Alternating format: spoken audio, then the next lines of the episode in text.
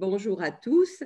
Et euh, Jean-Pierre et moi-même euh, sommes très heureux de vous accueillir pour cette matinée de travail et, d'échange. Bienvenue à tous malgré la technique. Je suis pour ma part très heureuse de vous retrouver aujourd'hui, même si c'est à distance et même si c'est une matinée au lieu des quelques jours que nous avions l'habitude pour nos colloques. Le colloque sur l'exigence éthique se tiendra donc l'année prochaine. Nous en verrons les modalités peu à peu. Nous avons encore une année pour l'organiser, mais les dates restent inchangées. La chaire de philo en sera désormais notre solide partenaire et nous retrouverons, je l'espère, le partenariat avec la municipalité de Clermont-Ferrand qui n'a jamais failli. Il me semble qu'il s'agit maintenant, euh, pour nous tous, d'une exigence éthique précisément et d'une volonté de se reprendre en main c'est une exigence éthique pour chacun de se sortir de cette hibernation, de cet isolement post-Covid, de refaire une sortie, un retour dans le monde, dans la cité, de recommencer à aller vers l'autre en présence, pour ne pas dire en présentiel, ce mot qui nous est arrivé du Covid et que nous n'avons sans doute jamais utilisé auparavant. Il faut bien reconnaître euh, qu'après le moment de sidération passé, la plupart d'entre nous, et bien au-delà, a pu trouver dans ce moment de confinement quelque chose de positif et de tout le reste de l'isolement qui a suivi le, principal dans cette crise sanitaire. Euh, déjà l'occasion de se plaindre, mais aussi de se rendre compte que parfois on est pris dans des obligations sociales qui envahissent, ou du moins qui, envahissent, qui envahissaient la, la vie quotidienne, et que peut-être c'est un envahissement qu'on ne veut plus. Mais la juste limite entre cet avant-Covid exigeant euh, le temps, exigeant le déplacement, exigeant l'organisation qui ne dépendent pas que de soi, exigeant l'adaptation aux différents lieux, et se laisser aller, cette mise en retrait, cette façon de se replier doucement, tout en se plaignant tout de même d'être quasi enfermé, est difficile à trouver. Probablement, chacun d'entre nous a vu baisser un peu son énergie, une énergie qui était sans doute une énergie d'habitude, de, construction au fil des jours et des années, jusqu'à cette coupure, et une énergie euh, liée à l'exigence éthique de l'avant-Covid. Beaucoup ont vu cette baisse se transformer presque en une petite dépression, ou en tout cas un manque d'entrain, une perte de ce dynamisme qui était nécessaire pour faire tout ce que nous faisions avant. Alors cette matinée sera une transition entre le rien de l'année dernière, qui a suivi 11 colloques annuels, et le retour à un vrai colloque en présence euh, dont la forme reste à, inventer à nouveau, euh, voilà, un nouveau départ. Euh, pour nous mettre sur ce travail d'approche de l'exigence éthique, nous avons pensé, Jean-Pierre Lebrun et moi, qu'un point très important était de parler de l'autorité, de voir ce qu'elle était autrefois et ce qu'elle est aujourd'hui ou ce qu'elle n'est pas. Et pour cela, nous avons la chance d'avoir avec nous Didier Sicard, ancien président du comité d'éthique, dont il reste président d'honneur, qui a, euh, euh, fait un rapport, le rapport Sicard en 2012 sur les modalités d'assistance au décès, qui est le professeur émérite, professeur émérite de médecine de l'université de René Descartes, qui a longtemps travaillé à, à Cochin et qui nous fera l'honneur de présider le colloque 2022. Nous avons Alain Erali, professeur de sociologie, Université libre de Bruxelles et membre de l'Académie royale des sciences, des lettres et des beaux-arts de Belgique. Il y a enseigné la sociologie, la communication, la gestion publique. Nous avons aussi avec nous Jean-Louis Ranchon, professeur émérite à l'Université de Louvain et euh, à l'Université Saint-Louis à Bruxelles, qui euh, a euh, enseigné le droit de la famille, le droit de la personne. Et nous avons Fred Bétinger, philosophe, psychanalyste, intervenant à la chaire de philosophie à l'hôpital. Je pensais que nous pouvions partir euh, du livre très intéressant, il faut bien le dire, hein, de Jean-Pierre Lebrun et Alain Erali qui s'appelle Réinventer l'autorité. Euh, et comme ça, après, à partir de, ces quelques points euh, qui, pour lancer le débat, chacun pourra dire un peu euh, ce, qu'il en pense. Euh, vous partez, Alain et Rally, du fait d'expérience que nous pouvons avoir tous ici de la difficulté pour assumer une position de responsabilité aujourd'hui, que les difficultés se présentent sous forme de remise en cause, de contestation, de résistance, de conflit, d'inertie ou d'impuissance, dites-vous. Vous ramenez ces difficultés à une même dynamique sociale et culturelle qui est l'expression de la crise fondamentale de légitimité qui traverse aujourd'hui tous les mondes sociaux, depuis la famille euh, jusqu'à l'Église, l'école, etc. Et vous faites remarquer que cela aboutissait pour les responsables à cesser de se croire eux-mêmes légitimes à leurs propres yeux et à se demander en quoi ça me regarde, dites-vous, qui suis-je pour imposer ou interdire, au nom de quoi, à quoi bon sanctionner? En somme, que ces responsables remettaient eux-mêmes en cause leur légitimité devant cette difficulté à, exercer leur autorité aujourd'hui. Et Jean-Pierre, toi, tu vois deux dimensions à la crise. Un volet de l'individu qui exerce l'autorité avec ses difficultés personnelles et un autre volet plus collectif qui tient à l'affaiblissement de la légitimité de la place elle-même. Ces deux dimensions de la crise de légitimité aboutissant à une quasi-impossibilité pour quiconque encore aujourd'hui d'occuper une telle place dite place d'exception. Et tu remets cela dans un plan plus général en nous disant qu'on pourrait résumer la situation à ceci. C'est comme si le nous s'était évaporé au profit des jeux, qui, même ensemble, ne font pour autant pas des nous. Tu cites Olivier hier le jeu était le singulier du nous, aujourd'hui le nous est le pluriel du jeu. Alors Alain et Rally, vous, contestez, vous constatez pardon, que certains mettent en doute l'idée même de crise de l'autorité. Ils disent que cette dernière, de tout temps, a été en but à la contestation. On cite toujours Platon, bien sûr. Mais vous ramenez cela, vous aussi, à quelque chose de beaucoup plus large. Et vous dites qu'une chose est la transgression.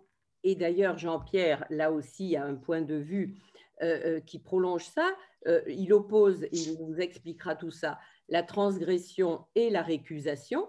Donc vous dites qu'une chose est la transgression, par exemple que tous les adolescents de toutes les époques ont eu à leur actif cette transgression, et qu'autre chose est le déclin des institutions qui fait perdre de vue le sens de cette place d'exception et qui s'inscrit dans l'évolution fondamentale de la relation des adultes entre eux et de leur rapport intime au pouvoir et au collectif, collectif qui va être le mot-clé, je pense, euh, euh, de tout cela.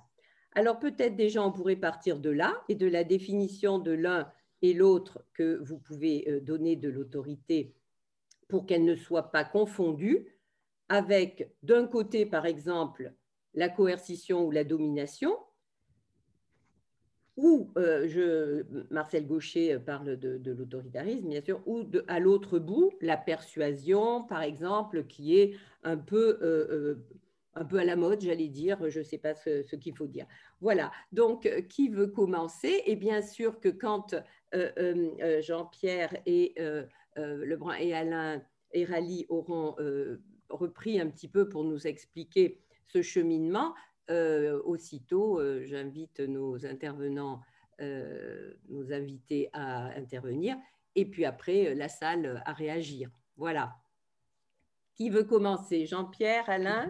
Peut-être quelques petites choses que tu as déjà ramenées comme ça, mais c'est important pour, pour raconter ou pour rapporter comment on est venu à penser que l'exigence éthique était quelque chose qui était un, méritait un colloque ou méritait des journées de travail. Alors, je crois que c'est simplement parce qu'évidemment, tout le monde peut constater qu'il y a une sorte de, d'affaiblissement pour des valeurs communes aujourd'hui. Hein. Euh, jusqu'il y a peu encore, euh, il y avait des évidences, euh, la famille, le, plein de choses, les vertus, enfin tout ça, c'était des valeurs communes. Alors aujourd'hui, on est beaucoup plus prêt, on est beaucoup plus confronté, contraint presque, à ne compter que sur ce qui se passe dans la tête d'un chacun, puisque toute évolution donne une énorme place, non plus au collectif, mais si on suit le travail, entre autres, de Marcel Gauchet, mais il est, un il est loin d'être le seul, qui montre que la mutation euh, qui s'est passée ne vise pas que simplement vouloir dire qu'il s'agit d'un individualisme plus accentué qu'auparavant. C'est beaucoup plus que ça ce qui se passe comme changement. C'est que c'est l'individu qui devient lui-même celui qui construit la société. C'est à partir de lui. Donc, il y a cette sorte de perte de moi, je dis qu'il s'agit d'une perte d'autorité, bien sûr, tu l'as rappelé, et on va en parler, mais aussi de l'altérité et de l'antériorité. C'est-à-dire que l'altérité, parce que, au fond, aujourd'hui, et on en a un exemple assez euh, net avec tout ce qui se passe autour du transgenre, ce n'est plus quelque chose à partir duquel, à partir des, autres, que se construit le sujet, mais il se donne l'illusion que c'est à partir de lui-même. Et donc, c'est ce qu'il ressent qui devient le cœur même de sa subjectivité et qui va imposer au social, qui devient d'ailleurs le sociétal du coup, de le reconnaître à la place telle qu'il s'estime lui. Mais donc on voit cette inversion assez énorme et qui va d'ailleurs jusqu'à du coup parler pour l'enfant d'autodétermination, c'est-à-dire d'une sorte de manière de fonctionner où l'enfant euh, serait capable d'emblée quasi euh, d'arriver à pouvoir euh, trouver en lui ce qui doit lui régler sa conduite, etc. Donc vous voyez que le fait de perdre la notion des valeurs communes et de le valoriser, de survaloriser même, et pourquoi pas très bien l'exigence éthique qui devrait être au cœur d'un chacun, euh, ne peut aller que de pair avec la question de savoir, mais comment est-ce qu'on transmet cette exigence éthique? Parce que, justement, si elle n'est plus reprise par le discours social comme tel, et si elle devient désormais euh, tributaire de l'individu lui-même, il n'est pas sûr que cet individu euh, lui-même est capable de soutenir cette exigence éthique. On ne sait jamais. Il y a un texte de Freud célèbre là-dessus que je n'ai pas sous la main, mais où il rappelle qu'on ne sait jamais quand quelqu'un revendique une nouveauté, c'est au service, par exemple, de davantage de justice, ce qui est tout à fait possible, mais on ne sait jamais au départ si c'est ça ou si c'est une revendication narcissique qui est de plus en plus poussée pour arriver à se faire entendre envers et contre tout. Donc il y a là quelque chose qui prend du temps pour voir émerger. Et aujourd'hui, au fond, quand quelqu'un revendique quelque chose, d'être reconnu dans sa spécificité, pourquoi pas d'abord bien sûr, mais on ne sait pas d'avance si c'est la reconnaissance de sa spécificité qui est l'enjeu, c'est-à-dire une reconnaissance purement narcissique, ou si au contraire, c'est au service du collectif d'un davantage de justice, une meilleure répartition, tout ce que l'on veut, enfin toutes les choses qui ont déjà eu lieu aussi et qui sont tout à fait intéressantes et sur lesquelles, en général, et c'est pour ça que je me permets de demander à Jean-Louis Ranchon d'être avec nous aujourd'hui, sur lesquelles c'est souvent le droit qui a au niveau du collectif la charge de rappeler ce qui est important, ce qui ne l'est pas, ce qui doit être suivi. Donc au fond, le droit intervient d'une certaine manière comme ce qui vient dire précisément euh, euh, ce que le collectif exige, ce qu'il en est. Sauf que le droit lui-même, comme Jean-Louis va certainement le dire, j'imagine, a presque muté, a presque bougé. Il s'est soumis à l'évolution actuelle, il devient plus au service du privé, en quelque sorte. Je suis sommaire et rapide, mais c'est simplement pour introduire la place que Jean-Louis Ranchon pourrait aussi prendre dans ce débat, euh, qu'il vient euh, plutôt désormais s'occuper du privé plutôt que du public. Hein. Bon, donc c'est une question, en tout cas, euh, pour ce qui est du droit de la famille, mais qui est évidemment important, parce que le droit de la famille, c'est aussi ce qui donne l'organisation, l'orientation à l'ensemble de ce qui va faire l'entourage d'un enfant. Donc c'est quand même très très important. Et c'est comme ça que dans la question dont vous avez certainement entendu parler euh, autour de vous, de cette sorte d'épidémie des transgenres, là, pour le dire comme ça, on voit bien qu'on a affaire à tout à coup l'excès, on pourrait dire, ou l'abus de revendications de quelques-uns qui se trouve légitimé par le discours social, puisque tout le monde, d'une certaine façon, y adhère. Hein, euh, et c'est quelque chose qui est donc rendu euh, de plus en plus difficile et délicat. Euh, on m'appelle, et c'est sûrement quelqu'un qui veut se brancher et qui n'y arrive pas. Pourtant, je vois que. Je ne sais pas, je ne comprends pas. Je vais répondre après. Donc, excusez-moi, j'étais un peu perdu, mais j'ai perdu mon fil là. Bon, écoutez, c'est pas grave. C'était pour dire que là, précisément, on en arrive presque à laisser entendre aujourd'hui que l'enfant serait de lui-même ce qui est bon pour lui. Bon, euh, alors que tout le monde sait très bien qu'un enfant, au départ, n'est construit qu'à partir des autres, de ceux qui l'ont entouré, et dont il y aura tout un travail qu'il doit faire. C'est d'ailleurs pour ça qu'on est au départ infants et qu'on on devient, euh, on grandit là-dedans. Il y a tout un travail de grandir qui consiste à précisément s'individuer, se séparer de l'autre, euh, dans lequel on, du matériau de l'autre dans lequel on a été construit. Je ne vais pas euh, encore en dire plus là-dessus, mais tout le monde sait bien que c'est une idéologie simpliste qui est en train de remplacer nos grands critères que nous avions.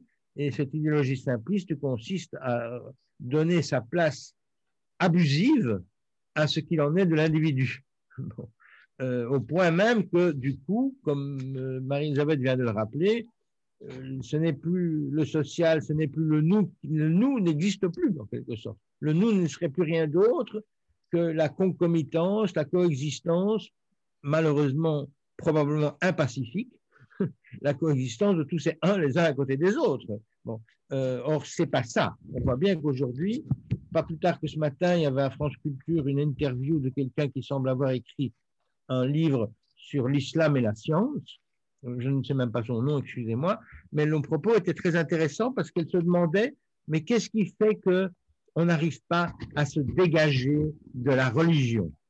Bon, alors à mon avis, euh, pourquoi le religieux, euh, pourquoi on n'arrive pas à se débarrasser du religieux? Alors, euh, c'est une manière, je trouve, un peu naïve de poser une question assez centrale. C'est que le religieux a été pendant des siècles la manière même dont la dimension de transcendance était transmise. Voilà qu'aujourd'hui, le religieux est, en tout cas pour certains, dont les religions euh, chrétiennes certainement, euh, remis en question, d'accord, très bien, mais la question, on voit bien, est difficile à faire entendre qu'il y a toujours de la transcendantalité, même si ce n'est plus une transcendance religieuse et que celle-ci est devenue profane ou laïque. Et c'est cette dimension de surplomb du social qui se voit éliminée en même temps que le fait de vouloir se débarrasser de la transcendance religieuse. Or, c'est là notre difficulté. C'est que si nous sommes des êtres humains, ça veut dire que nous avons la spécificité de parler, ça veut donc dire que notre vie en commun passe par la parole, et si notre vie en commun passe par la parole, il est évident qu'il y a d'emblée une position de surplomb, qu'il y a d'emblée pas une transcendance, mais une transcendantalité qui est inscrite dans la langue elle-même, puisque la langue nous dépasse tous. Personne qui va se... la langue et parle. Donc il y a quelque chose qui est bel et bien là, mais qui n'arrive plus à trouver de figurabilité dans ce moment où nous nous libérons de tout ce qui étaient les valeurs d'hier, euh, pour des raisons parfois d'ailleurs très pertinentes, la question n'est pas là, mais comment est-ce que du coup on glisse à l'idée de faire euh, disparaître euh, cette dimension de transcendantalité qui est profondément nécessaire, aussi bien, et là je rejoins ce qui a été travaillé, je crois, avec Alain Rally, aussi bien nécessaire, aussi bien pour le collectif que pour le singulier, pour arriver à mettre en place une exigence éthique. Parce que si c'est pas là, il n'y a, a, pas, a pas moyen d'arriver à la mettre en place. Donc c'est un peu toutes ces difficultés-là sur lesquelles on voudrait euh, travailler au travers de la vie institutionnelle, au travers de, de, de, la clinique, et euh, ça pourrait apparemment passer loin ou avoir l'impression que ça n'est pas très lié à, à, psychanalyse et médecine, qui est le sujet initial de, des colloques que Marie-Elisabeth soutient depuis longtemps. Mais je pense qu'il n'est pas difficile d'imaginer. Oui. Il n'est pas difficile de penser que c'est quand même très lié. D'abord, toute la difficulté de l'autorité médicale aujourd'hui, et en médecine, est quand même très, très présente. Euh, la difficulté aussi d'être d'accord éthiquement parlant, la difficulté, on l'a vu au tournée Covid, de transmettre la nécessité de choses, d'exigences collectives qui s'avèrent comme de plus en plus dépendantes de l'assentiment de celui qui doit s'y soumettre, parce que sinon c'est plus admissible. Enfin, il y a toute une série de problèmes, et je trouve plus banalement, mais plus férocement, d'une certaine façon, euh, ce qui se passe avec cette question du transgenre, là, qui a même justifié qu'une série de personnes euh, appellent, au, euh, à essayer de penser que vraiment on est en difficulté là pour euh, actuellement pour accepter que la différence sexuelle entre hommes et femmes ne serait plus euh, devrait se soumettre, comme c'est dit le texte là qui a été publié par une cinquantaine de personnes, mais qui, je crois, est, reprenable par plein d'autres, et qui recouvre précisément le fait que aujourd'hui, en préconisant cette possibilité d'un changement de genre, ce qui ne veut pas dire qu'on ne peut pas remettre en question, qu'on ne peut pas relativiser les, rôles qu'on a eus euh, autour de ça euh, pendant des siècles, mais simplement en faisant cela, en faisant dépendre ce choix-là uniquement de l'individu, en tant que tel, ben, il y a une question. Parce que du coup, ça peut très bien initier, euh, par exemple, certains médecins à se sentir tout à fait légitimés à intervenir euh, de manière hormonale ou chirurgicale sur des enfants. Enfin, on est là devant une série de choses qui se trouvent quand même, on dirait, davantage soumises aux lois du marché qu'aux lois de l'éthique médicale. Donc, finalement, derrière ces questions énormes de l'exigence éthique, euh, il y a tout un questionnement qui va de pair avec ce qui se pose comme interrogation en médecine aujourd'hui. Euh, et je pense que là-dessus, euh, Monsieur Didier Sicard aura sûrement des choses à nous dire tout à fait importantes et intéressantes. Et voilà, un petit peu. Je voudrais juste t'interrompre une seconde pour que les arrivants qui n'ont pas eu le côté technique tout à l'heure puisse la voir. Frédéric, si tu veux bien préciser euh, pour euh, changer son nom, ça sera.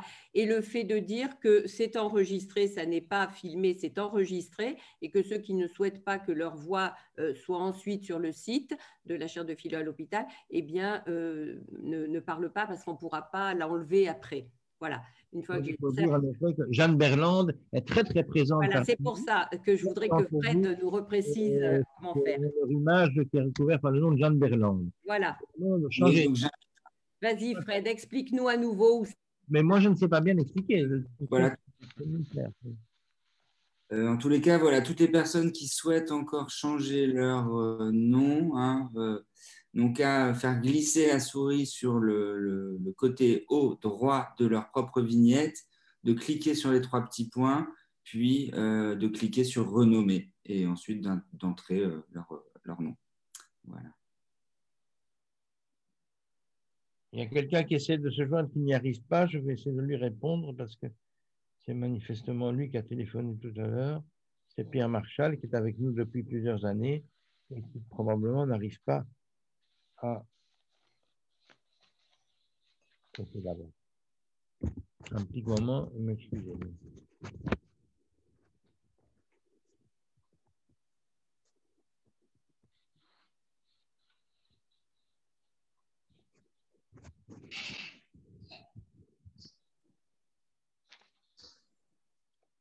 Oui, il n'arrive pas à te joindre? Ah, d'accord. Mais, tu dois peut-être te mettre sous ton nom, hein, parce que tu es probablement sous le nom de, Jeanne Berland. Voilà, bientôt. Voilà, Marie-Elisabeth, on peut. Je crois que je dis, peut-être qu'on peut demander à Alain Rally et à Jean-Louis Ranchon de dire quelques mots d'emblée, comme ça au moins on verra la situation, et peut-être aussi à Frédéric Baltinger, Didier Sicard après, je ne sais pas. Comment... Marie-Elisabeth, où es-tu? Tu as disparu? Vous m'entendez? Oui, ça y est, ça y est. C'est que tu allais voir aussi pour la à, à Alain Rally et Jean-Louis Ranchon de commencer par dire quelques petits, mots en plus. Je veux encore indiquer simplement que de la même façon qu'il y a ce livre qui, est paru euh, avec Alain Rally qui s'appelle Réinventer l'autorité, nous sommes en train, Jean-Louis Ranchon et moi-même, d'en préparer un analogue, enfin, le même type d'entretien sur la question du droit aujourd'hui. C'est pour ça que je lui demande. Je n'ai pas entendu sur la question du droit. Du droit, très bien. Du droit de la famille particulièrement, mais c'est sa question. Donc, comme vous savez que c'est une petite collection, on échange avec des disciplines différentes. Il y a évidemment euh, Alain qui est sociologue, euh, entre autres, et Jean-Louis est juriste et magistrat, et voilà, et donc c'est tout à fait un autre domaine, mais qui est très important aujourd'hui. Je, viens d'essayer de le faire entendre. Je propose donc qu'Alain, d'abord peut-être, et puis Jean-Louis donne quelques, comme ça, situe un peu leur, euh, position. Voilà. Alain Oui, bah alors merci. Euh, merci. Est-ce que tout le monde m'entend là? Oui. Euh, c'est correct, le, volume, tout ça? Alors, moi, moi j'ai juste trois, quatre idées qui permettent de lier autorité avec exigence éthique. C'est vraiment, je n'ai rien préparé, hein, c'est à, vous entendre euh, que je, réagis. Le premier, je, voudrais réaffirmer un point qui nous rassemble, Jean-Pierre et moi, et qui est fondamental. Tant qu'on s'obstine à confondre autorité avec pouvoir et domination, la, question même ne fait pas sens. Si j'appelle pouvoir le fait d'être soumis à une autre volonté qui poursuit son intérêt et donc d'être l'instrument de la jouissance de l'autre, euh, euh, ceci n'a rien à voir avec l'autorité au sens où nous l'entendons. Donc c'est déjà un premier point. Euh, il faut juste se libérer de cette hypnose, littéralement, qui fait que, et qui est, qui est intrinsèque à la crise de l'autorité, et qui consiste à s'obstiner de, de, ne voir l'autorité que sous l'angle du fait que, qu'une personne se soumet à la volonté de personne. Hein? Euh, tu viens voir ce que je fais? Et là, j'entends quelqu'un. Vous conversez avec vos petits-enfants. voilà. Euh, la, structure logique du pouvoir, c'est je veux X, je veux quelque chose, et si tu refuses de me le donner, tu t'exposes à une rétorsion. Une bouderie, une gifle, euh, euh, une menace quelconque, euh, un viol, peu importe. ça, c'est pour le pouvoir. La domination, c'est toute, situation dans laquelle, euh, au fond, le message qui passe, c'est vous n'êtes pas obligé de faire X, mais si vous souhaitez Y, alors vous devrez en passer par X. Par exemple, vous n'êtes pas obligé euh, d'utiliser une carte bancaire, mais si vous voulez faire les paiements par la carte bancaire, alors vous devrez en passer par le traçage généralisé et la surveillance euh, euh, généralisée dans laquelle nous sommes aujourd'hui plongés. Vous n'êtes pas obligé de vouloir cet emploi. Euh, mais si vous voulez cet emploi, vous allez être obligé d'accepter le salaire minimal que l'on va vous offrir. Ça, c'est la domination. L'autorité n'a rien à voir avec cela. on ne saurait assez insister là-dessus l'autorité, c'est la parole du collectif. C'est le fait que qu'une institution par nature est muette. Toute institution est muette. Le mariage, comme la famille, comme, comme une entreprise, comme l'école, euh, comme le savoir scientifique. Et pour qu'une institution existe comme telle dans le champ de, la vie sociale, dans, dans notre existence, il faut que quelqu'un prenne la parole en son nom. Vous ne pouvez pas avoir le mariage si vous n'avez pas quelqu'un qui dit je vous déclare, et quelqu'un de légitime qui a la position pour le faire et qui parle au nom de quelque chose qui le dépasse, qui est bien plus grand que lui, le collectif, l'institution. Et vous ne pouvez pas avoir le mariage si quelqu'un ne dit pas les mots je vous déclare unis par les liens du mariage. Vous ne pouvez pas réussir à l'université si une autorité à un moment ne vous proclame pas et ne signe pas le, le diplôme.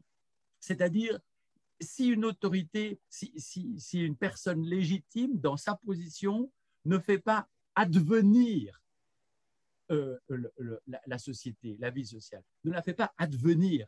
Voilà. Euh, donc, ça, c'est vraiment le, point central. Euh, s'il en est ainsi, on peut défendre, comme nous l'avons suggéré dans une certaine mesure dans le livre, que l'autorité est un phénomène moral, que, que si euh, que, si elle se définit notamment par le pouvoir, par un pouvoir, alors c'est un pouvoir normatif, c'est-à-dire un pouvoir qui s'exerce au nom de normes et de valeurs, et pas au nom de l'intérêt personnel de la personne. Ben, il peut arriver que des chefs euh, euh, abusent de leur pouvoir dans leurs intérêts. Hein. C'est la corruption, c'est ainsi, un peu partout. L'histoire de l'autorité est l'histoire de des déviances et des abus de l'autorité. Hein. Nul, ne le conteste. Hein. Mais, ce n'est pas parce qu'il y a des abus de tous côtés que pour autant, euh, il ne faut pas comprendre la nature même de, l'autorité au cœur euh, de notre vie. Donc ça, c'est pour moi, c'est vraiment une grande idée euh, fondamentale. l'autorité, en parlant au nom de l'institution, la fait advenir cette institution. Voilà. Troisième, euh, troisième idée forte, euh, je pense, c'est que les valeurs de notre modernité, ces valeurs que nous serions euh, tentés de, de qualifier d'éthique, bon, alors on peut discuter à l'infini sur ce qu'on appelle éthique par rapport à morale. Je préfère dire que ces valeurs sont morales et que l'éthique est le travail sur ces valeurs morales. Toute réflexion est mise en, en langage de ces valeurs, mais bon, on peut discuter à l'infini, peu importe. Mais ces valeurs qui nous sont chères, cardinales, euh, euh, qui, sont centrales dans notre modernité, telles que l'égal respect. Alors, c'est vraiment, voilà, c'est l'article 1 des, droits de l'homme.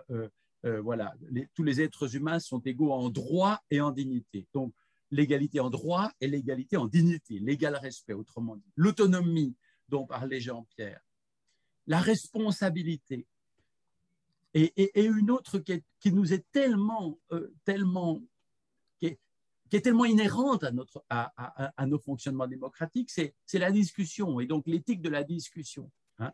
Euh, toutes ces valeurs, euh, elles ne, elles ne s'imposent que si on les impose. Il n'y a aucune magie là-dedans.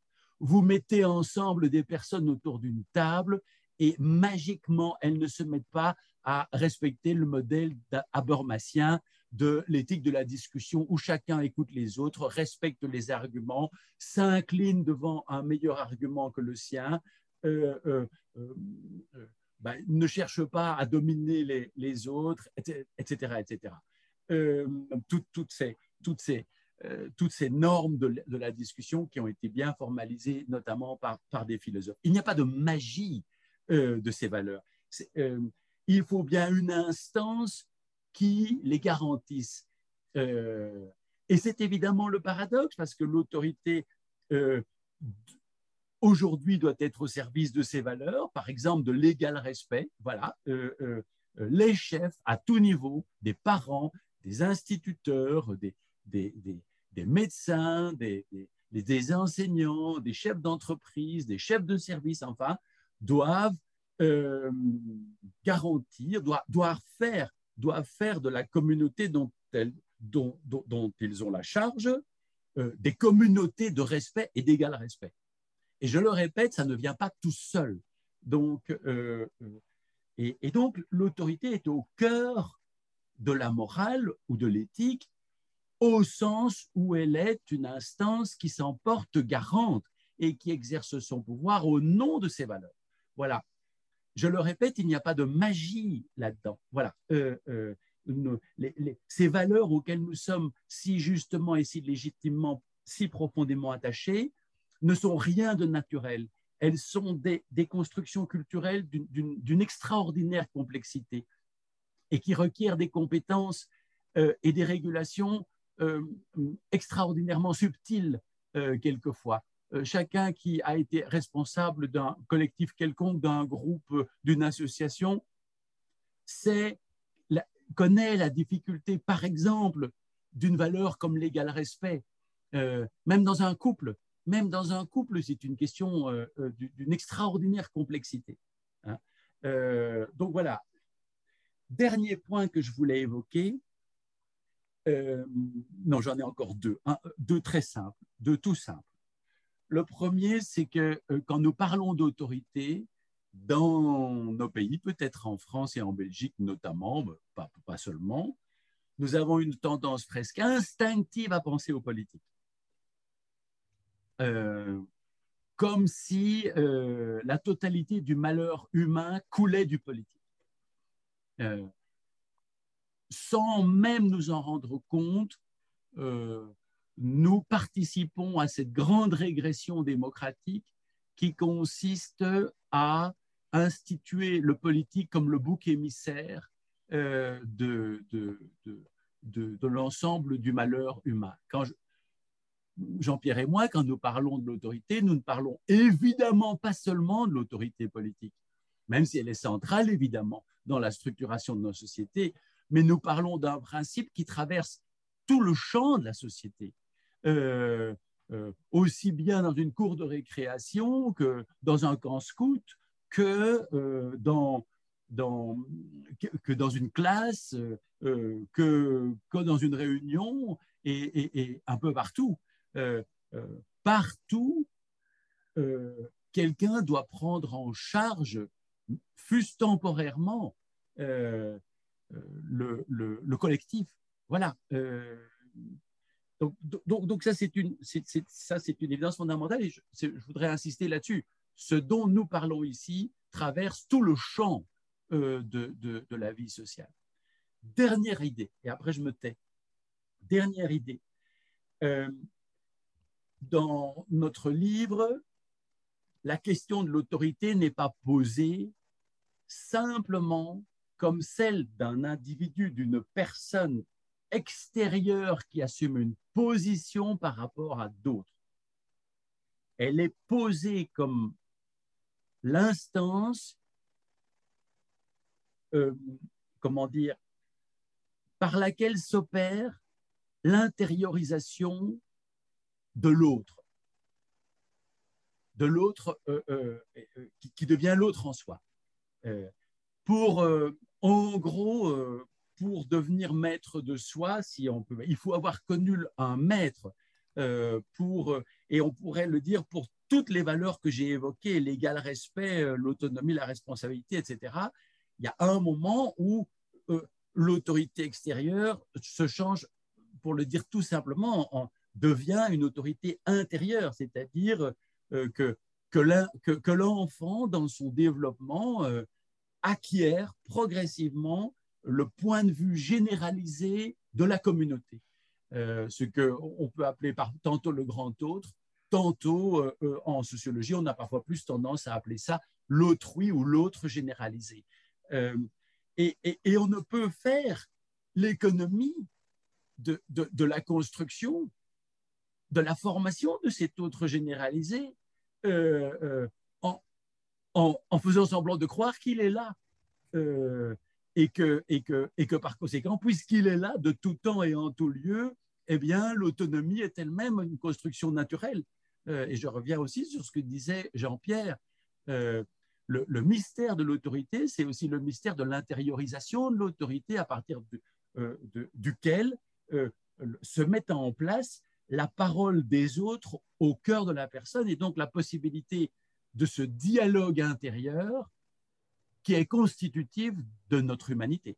Voilà, qui est constitutif de notre humanité. Et c'est pour ça que je pense que euh, lier la, question de l'autorité à, la question de l'exigence éthique est, je trouve, euh, euh, profondément légitime et, pertinent. Voilà, j'avais l'impression. Voilà.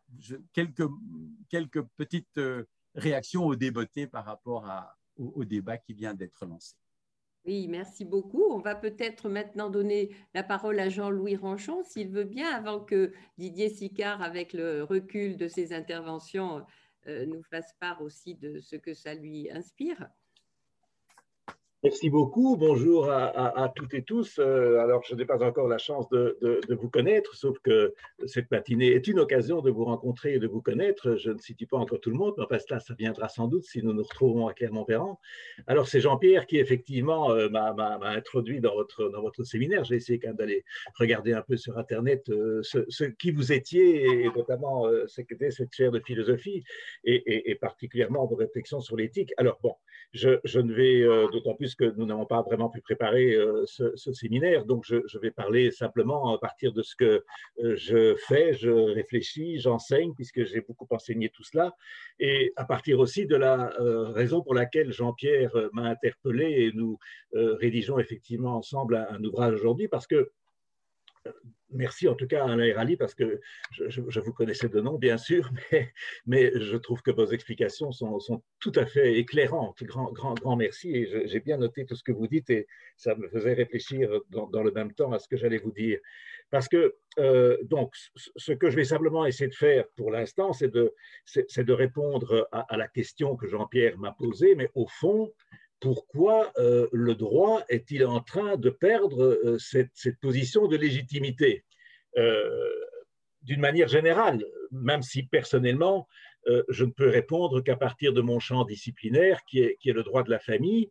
Mais effectivement, en droit de la famille, c'est tout à fait impressionnant à quel point le droit, la règle de droit, euh, se dilue progressivement pour basculer dans euh, ce que les juristes eux-mêmes appellent désormais l'autodétermination. Alors, je, suis, je suis un de ceux qui a toujours été impressionné par cette idée d'autodétermination, parce que je trouve que le terme en soi est, tout à fait, euh, comment dirais-je, contraire à, ce qu'est précisément la construction du sujet. Euh, ça, n'existe pas l'autodétermination, et Alain Rally l'a encore mieux expliqué euh, que moi à l'instant. Mais donc, c'est devenu le maître mot euh, du, droit de la famille, l'autodétermination, et on a même été jusqu'à dire qu'il y aurait un droit à l'autodétermination. Hein. donc c'est encore plus impressionnant que cela, puisque le droit, en quelque sorte, se diluerait dans le, pouvoir qu'il transmet à l'individu de déterminer lui-même ce qu'il en sera de, de, la vie sociale. Alors, donc, je vais, euh, simplement vous faire part de, quelques réflexions euh, qui sont les miennes, parce que, comme euh, en fait, finalement, ce que Jean-Pierre avait repéré dans ce qu'il avait pu entendre de ce que je disais parfois, c'est que ma génération, parce qu'à ce niveau-là, j'ai presque eu la chance de, passer d'un modèle du droit de la famille au modèle exactement inverse. Et, j'ai traversé cela à travers mon enseignement et j'ai essayé euh, de, partager avec mes étudiants euh, cette évolution, de la leur faire comprendre et puis de, leur, faire réfléchir parce que euh, pour nos jeunes aujourd'hui, il y a là presque une évidence qu'ils ne remettent même pas en cause. Je veux dire, c'est quand, on les amène à, réfléchir à tout cela qu'ils se disent, mais au fond, oui, mais, naturellement, spontanément, ils sont dans le modèle de l'autodétermination. Hein c'est le social, le social le collectif n'existent même plus à, leurs yeux. En tout cas, une, majorité d'entre eux. Je ne parle pas de ceux, par exemple, qui se battent pour, euh, pour euh, euh, l'écologie et le changement climatique, parce que là, par contre, mais c'est une, une minorité. Il faut bien se rendre compte que ces jeunes-là, on dit toujours, mais non, mais on peut avoir confiance dans la jeunesse. de toute façon, j'ai confiance dans la jeunesse et j'ai confiance dans mes enfants, mais, mais, mais dans un auditoire, dans un auditoire, c'est une, une minorité, ces jeunes-là, même si effectivement, heureusement, ils font beaucoup parler d'eux mais ça, ne mobilise pas dans un auditoire. Il y en a même un certain nombre qui les regardent comme s'ils étaient tombés de la Lune. Donc, voilà. Alors, donc, je vais simplement, dans, mon petit exposé ici, évidemment, je préparerai cela de façon beaucoup plus euh, approfondie, puisque comme Alain, je n'ai pas véritablement préparé, je parle spontanément, mais je, voudrais quand même partir de cette phrase, n'est-ce pas, qui, d'ailleurs se trouve au, point de départ d'un texte que je viens d'écrire pour un colloque qui aura lieu à Bordeaux, euh, de cette phrase d'un parlementaire socialiste qui, au surplus, était médecin, et toujours médecin d'ailleurs, je pense qu'il vit toujours, au, Parlement belge, parce que je, me suis intéressé dans mon enseignement non seulement euh, à euh, la règle de droit en tant que telle et à l'évolution de la règle de droit, mais aussi au discours politique qui est tenu au Parlement lorsque l'on élabore cette règle de droit. Et le discours politique est, extrêmement intéressant parce qu'il nous en apprend beaucoup plus sur ce qui est en train de se passer dans la société que la formulation de la règle de droit en tant que telle. Donc je suis un juriste qui travaille presque plus sur le, ce qu'on appelle la ratio c'est-à-dire l'explication de la règle de droit fournie au Parlement que, le contenu de, la règle de droit en tant que telle. Et ce sénateur euh, socialiste euh, cette phrase va, vous, faire réfléchir parce que surplus, comme il parle d'éthique, n'est-ce pas, ça, correspond sans doute à, vos, préoccupations et vos réflexions. Voilà ce qu'il disait. Au cœur de tous les débats éthiques. Alors, il faut savoir qu'en Belgique, quand on parle de débats éthiques, on parle de débats à propos desquels euh, il pourrait y avoir euh, une confrontation entre ce qu'on appelle parfois les conservateurs et les progressistes, dans des domaines de, la vie privée, de la vie familiale, du statut de la personne humaine, déjà, rien que cela, euh, ça permettrait de réfléchir parce que les débats éthiques ne se limitent pas à la question de l'intime.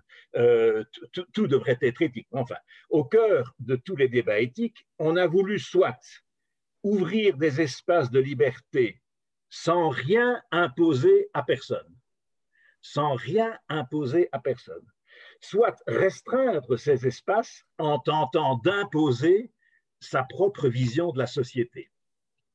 Donc, le juriste ou le Parlement ou le législateur serait aujourd'hui confronté à l'option suivante, où on n'impose rien, où on impose sa propre vision de la société. Alors, je me suis permis de faire observer que ne rien imposer, c'est aussi imposer sa propre vision de la société. Parce qu'en réalité, c'est une vision de la société, celle qui consisterait à ne rien imposer. Mais enfin, et je ne dois évidemment pas rajouter que ce sénateur optait pour euh, la solution qui consiste à ne plus rien imposer à personne.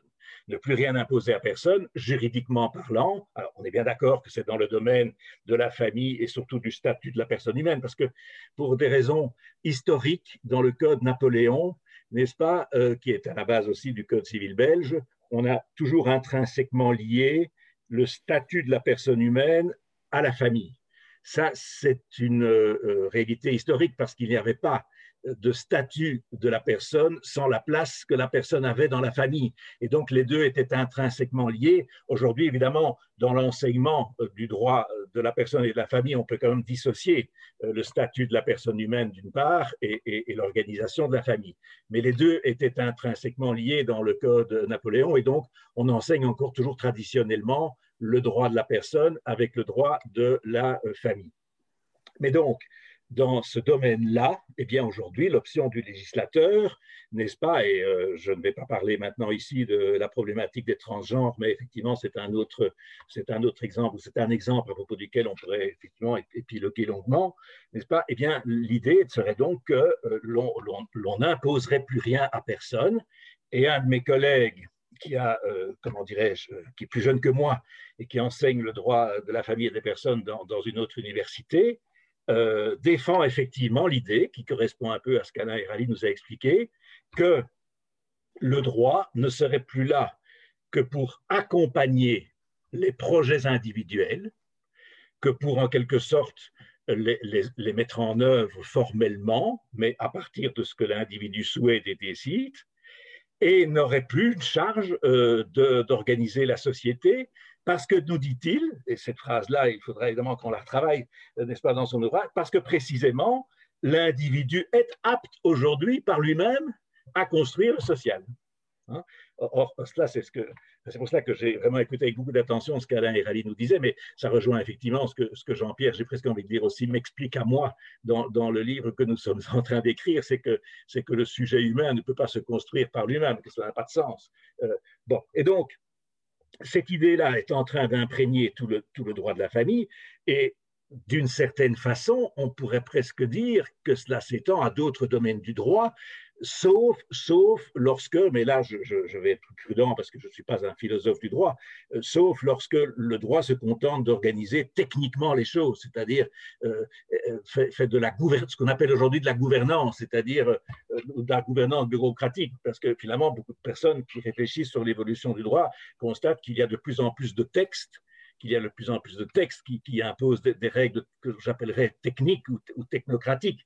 Mais dès qu'il s'agit euh, de, comment dirais-je, de déterminer euh, dans un domaine précis euh, comme celui de la famille des contraintes, des contraintes de type plus symbolique, eh bien là, par contre, il n'y a plus de consensus et donc on ne peut plus rien imposer à personne.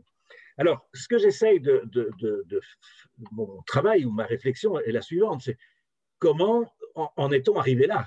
Comment en est-on arrivé là? Donc, comment comment quelqu'un qui, est un responsable, qui s'exprime au Parlement et qui élabore euh, le droit de la famille, peut-il dire quelque chose comme cela? Euh, Alors que, euh, si on reprend tout ce qui a pu être dit et écrit jusque dans les années 80, puisque pour moi la bascule s'opère à partir des années 80 et c'est évidemment là que je, à titre personnel, je ne sais pas m'empêcher de faire un lien avec ce qui a pu se passer aussi à partir des années 80 dans, l'essor du, libéralisme économique. et donc, je fais un lien entre ce libéralisme familial et ce libéralisme euh, économique. Mais cela, c'est une hypothèse. Je, comment dirais je ne peux pas me permettre de, dire la vérité à ce niveau-là. Mais enfin, c'est quand même extraordinaire qu'il euh, y ait un tel lien chronologique, euh, temporel entre ce qu'a pu dire Thatcher ou, Reagan. L'État n'existe pas ou la société n'existe pas, et, en même temps, ce, ce type de discours. Mais donc, j'essaie de faire le lien avec ce qui se passe, je dirais, aussi dans la société, et, je ne sais pas m'empêcher, n'est-ce pas, de euh, vous faire part de, ma stupéfaction lorsque j'ai pu lire, il y a deux jours, que votre président euh, Sarkozy, euh, sortant de la salle d'audience, non, il n'y était même pas, mais enfin, apprenant le verdict du, du, tribunal à propos de faits, alors présomption d'innocence oblige, je ne me prononce pas, mais enfin, dont la vraisemblance était quand même très, très, très, très forte, puisqu'on ne l'a même pas poursuivi du chef de, faux, puisqu'il n'est même pas poursuivi pour les fausses factures, il est simplement poursuivi pour avoir, n'est-ce pas, excédé euh, très largement euh, les, les, comptes de campagne. Eh bien, euh, apprenant le verdict qui lui est, qui est prononcé, il peut publiquement, alors qu'il était président de la République, il peut dire le droit a été bafoué. Le droit a été bafoué. Mais quand on, réfléchit à cela, quand on, se, dit que là, il, y a, effectivement un phénomène de société, n'est-ce pas qui, Ça vient, ça vient d'un homme politique. Et, alors, ce n'est pas seulement que cela vient de Sarkozy, mais les, trois, là, vos, candidats LR, n'est-ce pas, euh, viennent à son secours. Xavier Bertrand, qui, a priori n'est pas, n'importe qui et qui aspire à la présidence de la République, vient dire J'espère, j'espère que la vérité apparaîtra devant la cour d'appel. Comme si, alors ça, ça c'est absolument extraordinaire, parce que cela veut dire que l'individu ne parvient même plus à intégrer, et, ce ne sont pas n'importe quels individus, ils aspirent aux plus, grandes responsabilités, ils ne parviennent même pas à intégrer qu'il pourrait y avoir du droit qui ne serait pas ce qu'ils produisent eux-mêmes, ce qu'ils pensent eux-mêmes. C'est inouï d'en arriver à dire, n'est-ce pas, que le droit est bafoué. Cela veut dire que je sais, je sais à moi tout seul ce qu'est la règle de droit, et ces magistrats qui ont réfléchi, qui ont pris euh, trois mois pour prononcer leur jugement, ne sont même pas capables de produire la règle de droit. Eh bien, cela, alors ça, c'est un phénomène sociétal plus, plus, plus, plus problématique, et, c'est pour ça que ce qu'Alain Hérali euh, vient de nous expliquer me parle vraiment beaucoup, parce que, euh, à mes yeux, voilà quelqu'un qui, malheureusement, malgré toutes les responsabilités politiques qu'il a exercées, mais encore une fois, je dois être prudent parce qu'il ne s'agit pas ici de faire des, procès de personne, mais enfin, il faut essayer simplement de. Euh, ne nous prononçons pas sur la personnalité de, Nicolas Sarkozy, ce n'est pas notre rôle et je n'ai pas le droit de le faire, mais prenons cette phrase, prenons cette phrase, et essayons de, nous rendre compte de ce qu'elle signifie, de ce qu'elle implique par rapport à ce qu'est a priori le droit. Le droit est précisément quelque chose, n'est-ce pas, qui, comme dit Jean-Pierre, devrait être en surplomb, devrait être en surplomb, n'est-ce pas, et exprimerait d'une certaine façon euh, les, exigences du collectif. Eh bien, voilà qu'un président de la République peut penser que c'est lui qui détient la vérité sur ce qu'est la règle de droit et un candidat à la présidence de la République affirme solennellement que cette vérité, heureusement, apparaîtra devant la Cour d'appel parce que le juge qui l'a prononcé en première instance, eh bien, il était complètement à côté de la plaque. Alors, euh, comment, comment euh, puisque c'est la question que vous vous posez, évidemment, là, je vais, je vais y réfléchir et je vais personnellement, je, continue à penser que euh, la règle de droit, la règle de droit, euh, si elle, peut être considérée comme une des instances qui vient effectivement exprimer une forme d'autorité ou, les exigences éthiques, ou, euh, et je, suis entièrement d'accord avec ce qu'Alain Rally euh, euh, nous a exprimé. Cela étant, j'ajouterais dans les valeurs cardinales de la modernité, s'il me permet, j'y ajouterais la justice sociale, c'est-à-dire mmh. le, fait que chaque être humain mais ça c'est très lié à ce qu'il appelle l'égalité en droit et en dignité, mais que chaque être humain puisse vivre d'une manière digne dans, son existence quotidienne, et ça, cela implique, n'est-ce pas, qu'une instance soit capable d'imposer que des êtres humains n'exercent pas de domination de pouvoir sur les autres et que par ailleurs les ressources de la terre soient équitablement partagées. Ça, c'est pour moi une des valeurs cardinales qui, a émergé d'ailleurs après la Seconde Guerre mondiale avec, le, la déclaration de Philadelphie, avec cela, ce qu'Alain Supio a écrit à, ce niveau-là comme juriste est remarquable. Hein. et, et, cela aussi, malheureusement, cela a basculé à partir des années 80. Il y a là quelque chose qui a basculé en même temps, comme si finalement le, libre-échange, n'est-ce pas, pouvait faire disparaître l'objectif de justice sociale qui se trouvait inscrit dans, les déclarations du Conseil national de la résistance ou la déclaration de Philadelphie. Donc tout cela, à mon avis, peut être réfléchi dans, le même temps. Et je crois qu'on ne peut pas euh, réfléchir à tout ce que nous sommes en train d'essayer de, partager sans, l'inscrire dans, ce, projet, euh, euh, comment dirais-je, libéral mondial qui, est en train sans doute maintenant de montrer ses limites et qui va, et qui va devoir nécessairement se transformer en autre chose. Mais, mais ça va être extraordinairement difficile et ça va prendre un temps considérable et entre-temps, malheureusement, la Terre aura, aura considérablement souffert.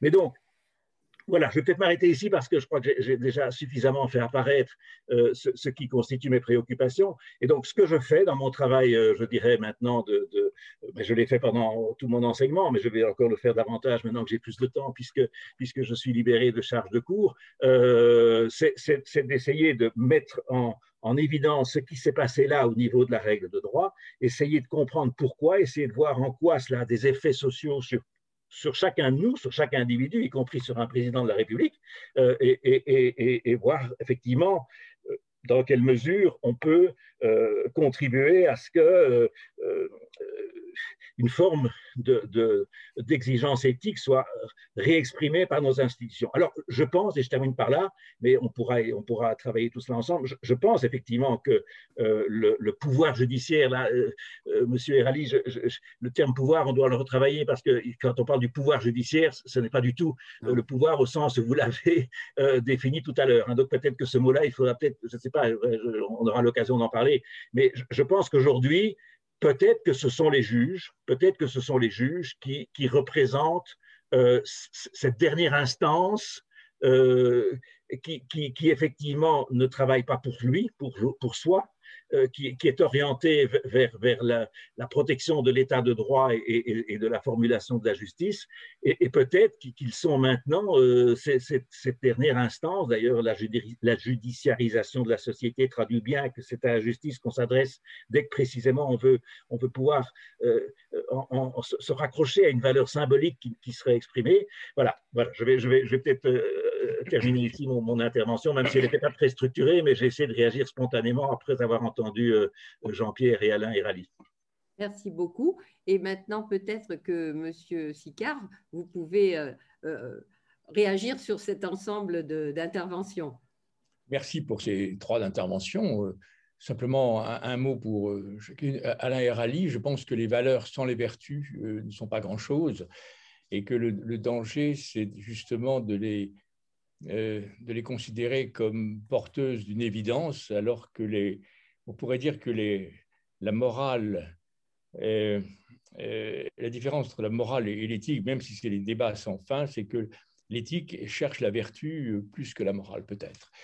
Donc, euh, je voudrais euh, euh, revenir sur le domaine de l'autorité scientifique et, médicale, parce que c'est le domaine où, j'ai pu travailler, et quelques réflexions assez brèves, qui ne vont, pas être développées, on aura le temps de le développer plus tard c'est que, euh, au fond, on est dans un monde euh, horizontal où la dispersion des, compétences euh, scientifiques supporte de moins en moins le vertical du surplomb qui est considéré alors comme un, autoritarisme.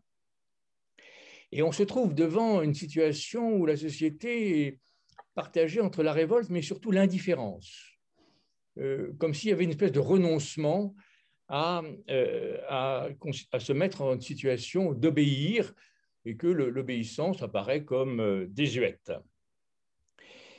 Donc ce que je crois, c'est que l'autorité scientifique, elle ne se décrète pas. Ça me paraît le, phénomène fondamental. L'autorité politique, juridique, elle se décrète. L'autorité scientifique, elle ne se décrète pas, elle se reconnaît. Et elle se reconnaît, et c'est là où c'est quelque chose de très difficile parce que euh, autrefois, alors on dit toujours, il y avait, il y avait Pasteur, il y avait les prix Nobel, mais quand Pasteur, les prix Nobel, euh, Freud euh, commençaient à travailler, ils n'avaient aucune autorité. Et leur autorité était considérée comme dérisoire, bafouée. Et c'est avec le temps que leur autorité, peu à peu, s'est affirmée. Mais le danger, c'est que plus l'autorité s'affirme, et plus à ce moment-là, ça redescend. C'est-à-dire que quand euh, Pasteur, à la fin de sa vie, a commencé à aller chercher des, prisonniers à, Sao Paulo pour ces vaccins contre la rage. Euh, il y a un moment où, par exemple, Montagnier, prix Nobel, a commencé à dire des bêtises que n'importe quel étudiant euh, n'aurait pas dites. Donc, au fond, l'autorité, ce n'est pas quelque chose, elle se conquiert, elle ne se décrète pas, elle se perd aussi. Et l'autorité scientifique, et on a pu le voir avec euh, les, malheureux euh, accidents de, Raoult avec l'hydroxychloroquine, mais avec le sida, c'était la même chose. Je me souviens d'un chercheur qui disait qu'il avait découvert le traitement du sida avec la cyclosporine et qu'il y avait beaucoup d'autorité. Et il a fallu un petit peu de temps pour s'apercevoir que tout ça était absolument dénué de sens. Le paradoxe, c'est que la seule autorité scientifique qui vaille, c'est la seule qui ne la revendique pas, c'est les mathématiques. Les mathématiques n'ont jamais euh, exprimé dans l'espace public une sorte d'autorité, mais elle est reconnue parce qu'au fond, elle est très humble et qu'elle est toujours en, progrès. Donc, euh, la partialisation des connaissances aboutit, et c'est là un autre paradoxe, à ce que les territoires de la connaissance scientifique sont de plus en plus réduits en, espace, et que plus c'est réduit, et plus chacun se sent propriétaire de l'espace scientifique dans lequel il travaille, et il a l'impression que toute euh, perturbation, toute intrusion dans son territoire est une menace pour sa propre autorité, ce qui est le comble du ridicule, mais ce qui montre que au fond, la connaissance scientifique générale est en train de disparaître au profit de moi, je ne connais pas autre chose que mon secteur, je suis cardiologue, moi je fais de la rythmologie, l'infarctus, ça ne m'intéresse pas.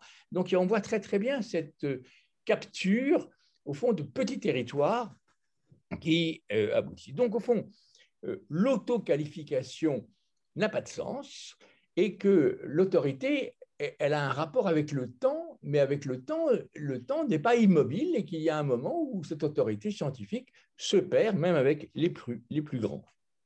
On voit très bien, par exemple, je vais frappé en peinture, c'est que les grands marchands comme Vollard, qui avait trouvé les plus grands impressionnistes, à la fin de sa vie, choisissaient des peintres extrêmement médiocres parce qu'il était arrivé à un tel pinacle de l'autorité qu'il n'avait même plus conscience de ses failles.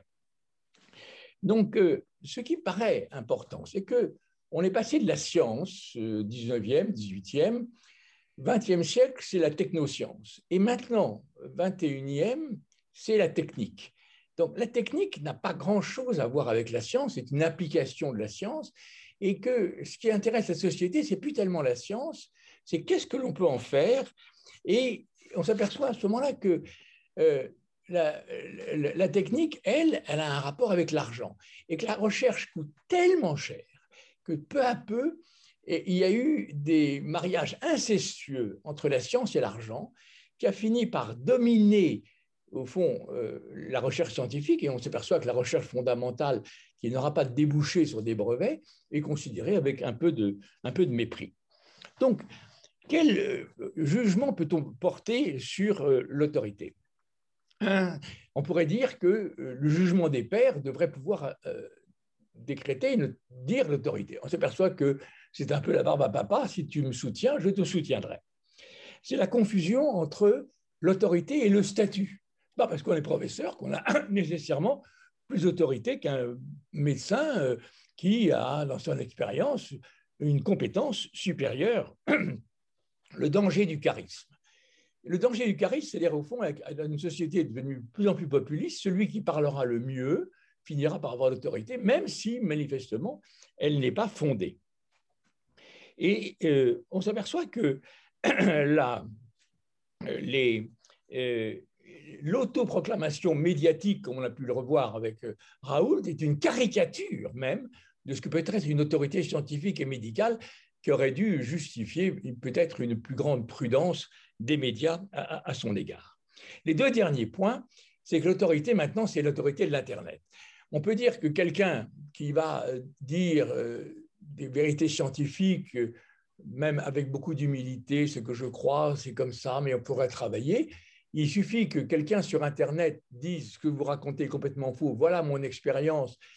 Dans mon petit village, j'ai observé que le clocher du village, euh, à telle époque, prenait telle tournure pour que cet euh, caractère absolument dérisoire l'emporte sur un véritable chercheur. Et le dernier point, dernier point, c'est à mon avis le plan fondamental. C'est que l'autorité, elle est passée du scientifique à l'expert. Or, l'expert, il est, on lui demande une aide à la décision. Au scientifique, on lui demande de la connaissance. Or, il n'y a pas forcément une relation très étroite entre la connaissance et l'aide à la décision. Parce que la connaissance, elle est très embarrassante pour l'aide à la décision. Or, l'expert, lui, va réduire les failles de la connaissance pour la proposer aux politiques.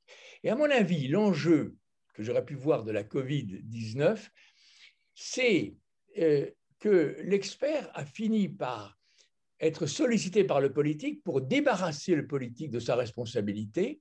Et c'est là où ça me paraît être une grande faille. Et la, question éthique qui se pose et pour laquelle durant mon mandat, il y a maintenant 20 ans, parce que j'étais en 99 jusqu'à 2008, je faisais tout pour que euh, la, la, position, l'avis du CCNE ne soit pas de nature à débarrasser le politique de sa responsabilité. Au fond, ne pas dire au politique, je vous offre une voie, je vous offre une, une espèce d'orientation. Parce qu'à ce moment-là, au fond, le politique perd sa dignité. Le politique, c'est la prise de risque.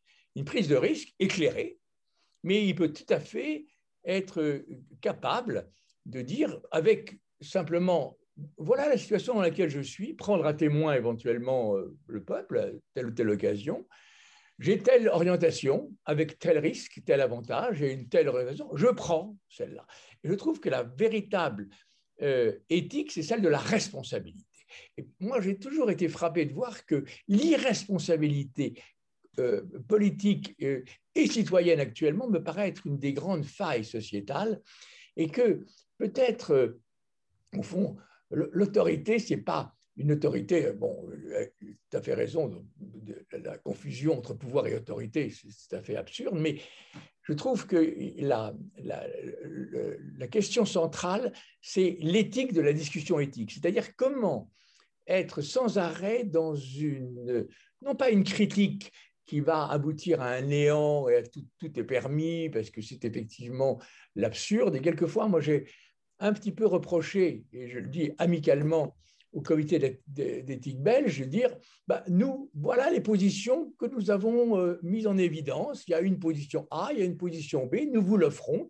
Il, y en a 40, il, y a, il y en a 21 qui sont pour le A, il y en a 11 pour la B, mais nous n'avons pas à trancher, alors que nous avons, nous, exprimé un certain nombre de voix qui, certaines nous paraissaient complètement bloquées et des impasses, et d'autres des espérances. Donc voilà la réflexion sur l'autorité scientifique et je m'intéresse plus au fond euh, au mécanisme de la disparition de l'autorité scientifique qu'aux solutions. Parce que les solutions, moi je ne suis pas meilleur que d'autres. Ce que je vois simplement, c'est qu'il y a une sorte de transfert sur l'expertise de la connaissance scientifique. Et là, je trouve que là, il y a un danger majeur. Voilà. Oui, je vous remercie. on voit que on a bien agrandi le, cadre de ce que nous voulions dire. Je voulais, parce que euh, Jean-Louis Ranchon et, vous, Didier Sicard, euh, l'avez ramené aussi un petit peu, vous, vous avez parlé d'argent, et euh, Jean-Louis Ranchon nous l'a situé dans le problème plus vaste. je pense la suprématie de l'économie, en tous les cas sa suprématie de considération et de fait actuellement, par rapport à la politique, participe beaucoup de, cette crise de l'autorité, puisque ce sont bien plus les résultats de l'économie que de la politique qui sont mis en avant, euh, et que cette crise de l'autorité pourrait aussi venir du fait que euh, l'économie et la politique n'ont plus euh, du tout la place qu'elles avaient. Et Aristote dans, parle de l'économie qu'il a en somme découverte, et, Castoriadis nous le dit très bien dans pas mal de ses livres, mais qui ne l'intéresse pas comme tel, comme euh, euh, dans l'éthique à Nicomaque ou dans, la politique. Euh, il pense que effectivement, il, enfin, il, considère l'économie dans la perspective d'une science ou d'un pouvoir-faire, épistémé et dynamiste, qui la dépasse et la domine. De haut, c'est la politique, qui est la plus souveraine et la plus architectonique, dit-il, qui vise le bien et le bien suprême, elle le vise, soit cette fin, ce télos, de ce qui est à faire que nous voulons pour elle-même et non pas comme moyen d'autre chose. Et c'est à la politique que sont subordonnés les pouvoirs faire les plus précieux, comme la stratégie, l'économique, ça devrait être l'ordre inverse, et la rhétorique.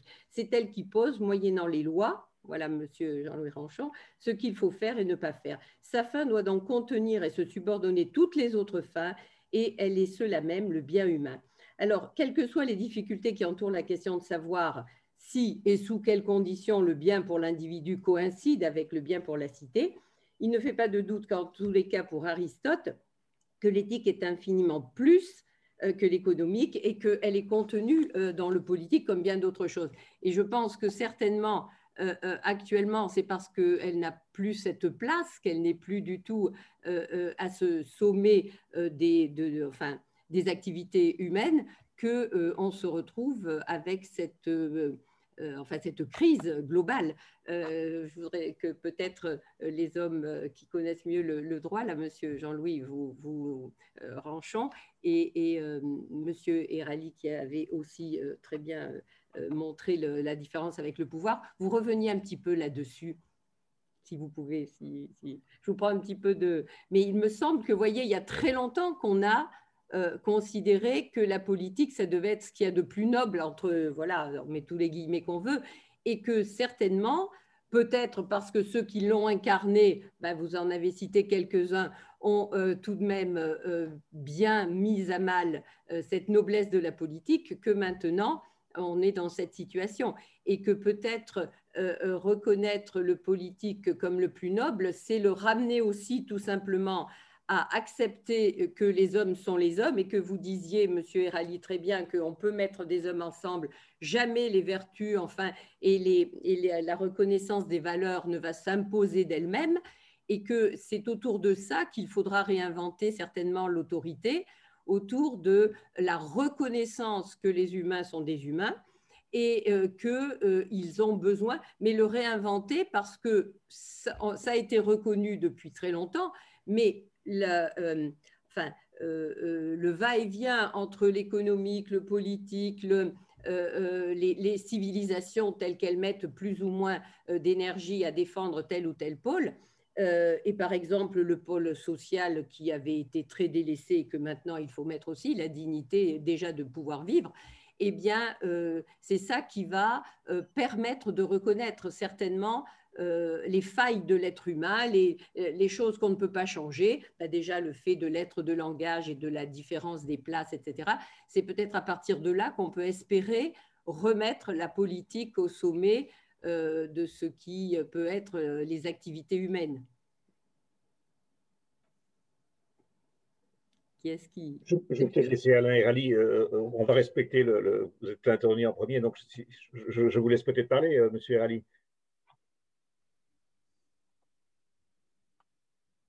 Oui, c'est vraiment une question complexe, hein, euh, vraiment complexe. Et je, pense que ça aurait mérité euh, une semaine de réflexion pour vous répondre. Hein. donc, euh, quelques éléments. le, enfin, deux, trois points. Le premier, c'est que je crois que nous devons prendre, faire attention ou, voilà, veiller à ne pas attribuer l'ensemble du malaise contemporain à je ne sais quelle déliquescence de nos responsables. Voilà, ça je crois que c'est un, premier point. la qualité du personnel politique aujourd'hui n'est pas inférieure à celle des générations qui nous précèdent. Je, ne vois pas comment on pourrait. Moi, je, passe beaucoup de temps avec des responsables politiques et je vois quantité de gens qui sont sincèrement motivés par le bien commun, qui apportent un idéalisme euh, et un désintérêt euh, dont je ne suis pas sûr que dans les générations précédentes, il était toujours là. Voilà, euh, quand je regarde un pays comme la Belgique et que je regarde les pratiques de corruption, euh, de rapport de force et, d'intérêt et de clientélisme euh, dont il a tellement souffert dans, dans l'après-guerre et en particulier à partir des années 60-70, je ne vois pas en quoi nous avons ici aujourd'hui un délabrement des pratiques politiques manifestes. Mais nos yeux ont changé. Mais nos yeux ont changé. Alors, je ne suis pas en train d'exalter le politique, ne, ne, tombons pas dans l'excès inverse. Euh, euh, euh, et, donc, voilà, soyons, bien prudents. Je ne suis pas en train maintenant de dire c'est fantastique, mais, je, je, pense que nos yeux ont changé et que ce que montrent les politologues les uns après les autres. Et par exemple, Rosan, Vallon, qui est, l'un d'entre eux, qui, a, magnifiquement décrit tout cela, c'est que, euh, pour le dire très crûment, Churchill et De Gaulle n'auraient pas survécu aujourd'hui. Voilà. Ils n'auraient pas tenu trois ans avec la pression médiatique, euh, euh, l'omniprésence des réseaux sociaux, la suspicion et la défiance industrielle, la logique des rapports de force qui est telle que euh, il n'y a plus personne qui peut décider parce que les, contre-pouvoirs sont tellement multiples qu'à un moment, il n'y a plus moyen de, a plus moyen de décider une bonne fois en disant voilà, nous décidons, même pas je, mais nous, nous gouvernement, nous allons décider ça l'histoire de toutes les politiques, c'est l'histoire de la déconstruction de ces politiques. Euh, euh, euh, au nom de la démocratie d'ailleurs, au nom de la démocratie. Et donc, soyons bien attentifs à ça. Moi, je, pense que, je, pense que les, les responsables politiques sont, participent à un système qui les enchaîne et, et qui a rendu l'exercice de leur pouvoir d'une complexité effarante, abyssale, littéralement. C'est un, travail considérable et que nous surimposons et, que, le citoyen que nous sommes ne peuvent pas supporter cette complexité décisionnelle. Ils ne peuvent pas supporter ça. Ils veulent malgré tout croire à une pyramide avec un bien qui pourrait couler du sommet. Voilà. Et, euh, nous, ne, nous ne sommes pas prêts à renoncer à, l'imaginaire pyramidal. Euh, et, donc nous sommes dans un paradoxe extraordinaire parce que tout dans nos attitudes de citoyens, dans nos attitudes dans, les associations, dans, même dans la famille, dans l'entreprise, contribue à affaiblir le pouvoir, euh, l'autorité, à affaiblir l'autorité. Et dans le même temps que, en tant que citoyens libres dans une société démocratique, nous contribuons par nos comportements et nos contestations à affaiblir cette autorité, une sorte de nostalgie nous étreint. Et nous regrettons euh, l'absence de ces grands hommes d'État, pour la plupart d'ailleurs fantasmés, hein, mais enfin voilà, l'absence de ces grands hommes d'État qui pourraient enfin nous ramener, euh, incarner euh, le, bien commun. Et, ce, que, ce que je trouve qui mérite d'être réfléchi, c'est la méfiance est une vertu démocratique. Euh, la méfiance est vraiment une vertu démocratique. Euh, si on institue un parlement avec une opposition, si on institue des contre-pouvoirs, c'est précisément parce qu'on ne peut jamais, en aucun cas, aucune démocratie qui se respecte ne peut laisser libre cours à l'autorité il faut qu'elle rende des comptes, euh, qu'elle se soumette à, la, à la, justification de ses décisions, qu'elle se soumette au débat public et donc la méfiance comme telle, ça c'est vraiment une vertu démocratique. Mais de la, de, la méfiance, on est passé à une sorte de rancœur omniprésente. Euh, et, euh, et, à, une forme, à des formes d'amertume qui, qui, nous interrogent. Euh, le, le,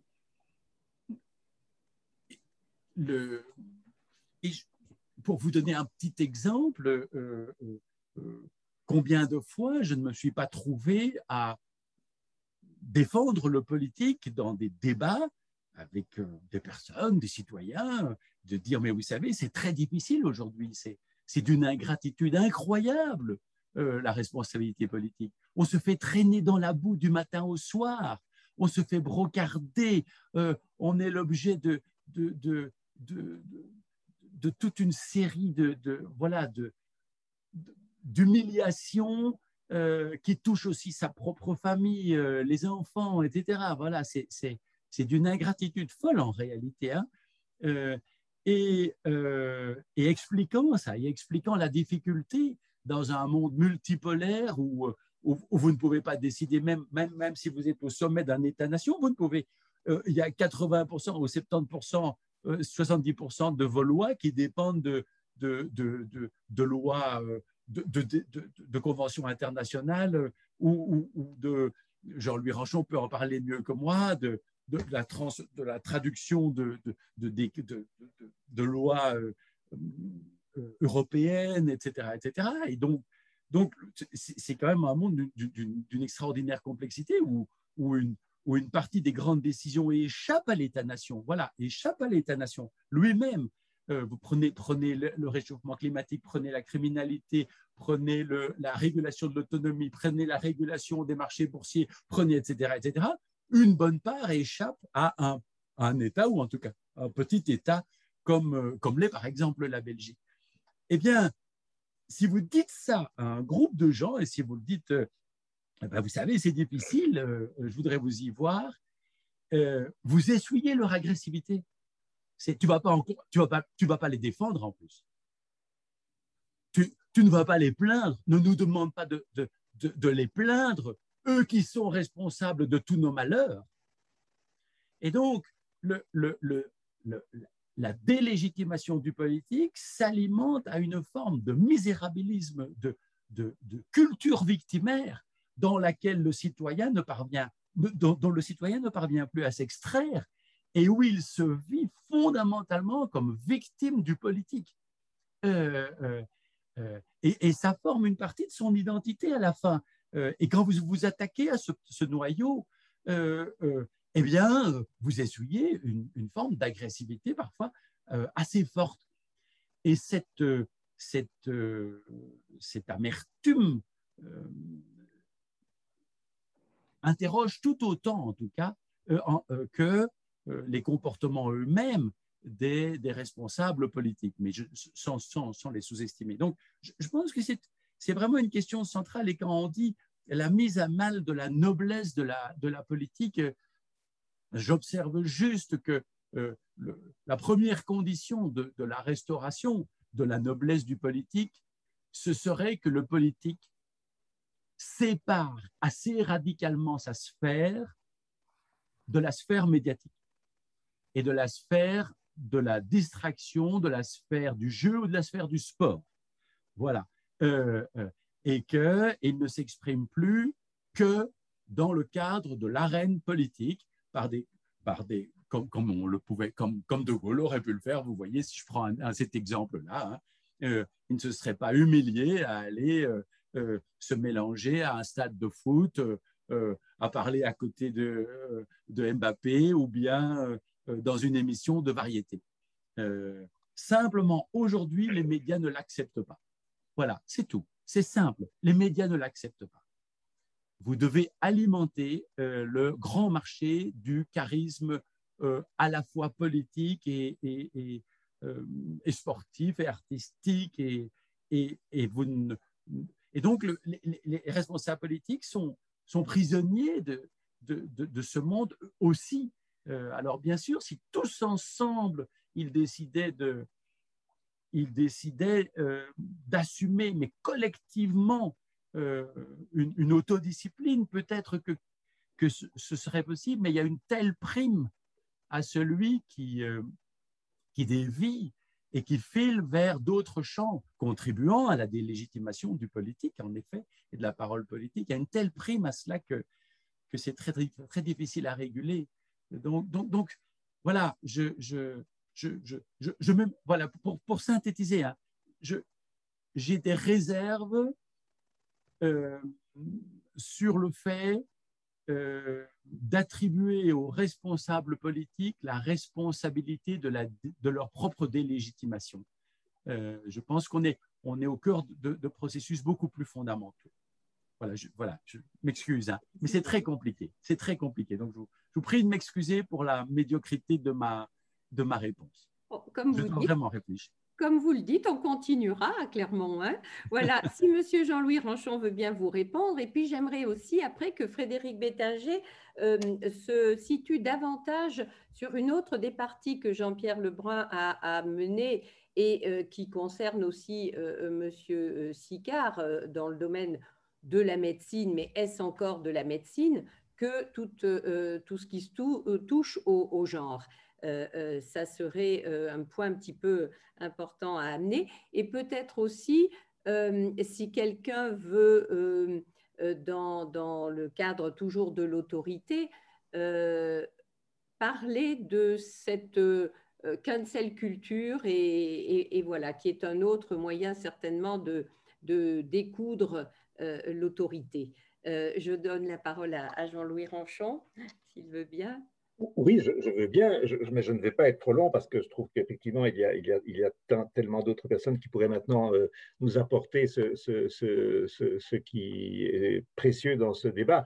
Et je vais tout de suite dire que je suis entièrement d'accord avec ce qu'Alain Rally vient de dire. Mais alors, complètement d'accord, je crois que j'aurais à peu près dit la même chose et je suis vraiment tout à fait désolé si je peux avoir donné l'impression, en prenant cet exemple de la réaction de Nicolas Sarkozy euh, euh, après euh, cette condamnation de première instance. Mais c'est parce que je l'ai simplement épinglé non pas pour mettre en cause le personnel politique d'une manière générale, et, je, dirais d'ailleurs, parallèlement à ce qu'Alain Rally euh, vient de nous dire des hommes politiques, que dans le même temps, dans le même temps, j'étais hier en, colloque avec le, Canada euh, sur le problème des violences conjugales. Euh, dans le même temps, dans le social et dans les institutions sociales qui cherchent à intervenir par rapport à cette problématique des violences conjugales, euh, euh, il y a des gens tout à fait remarquables qui, contribuent euh, avec une énergie et un dynamisme et, surtout une capacité d'empathie extraordinaire. Donc, je, n'ai absolument pas une vision euh, euh, pessimiste sur un grand nombre d'institutions sociales qui continuent à jouer leur rôle d'institutions sociales. Et, en ce qui concerne le pouvoir judiciaire, par exemple, j'estime que les juges aujourd'hui, dans, une situation extrêmement difficile et, tout aussi complexe que celle qu'Alain Rally a, décrite, font vraiment un travail parfois tout à fait remarquable. Donc, je n'ai pas une vision pessimiste. Si j'ai pris cet exemple de Nicolas Sarkozy, d'abord, je pense qu'effectivement, peut-être que c'est un homme un peu particulier, mais enfin, peu importe, c'est pas ça le problème. Je, voulais simplement mettre en évidence qu'une phrase comme celle-là, elle est assez euh, révélatrice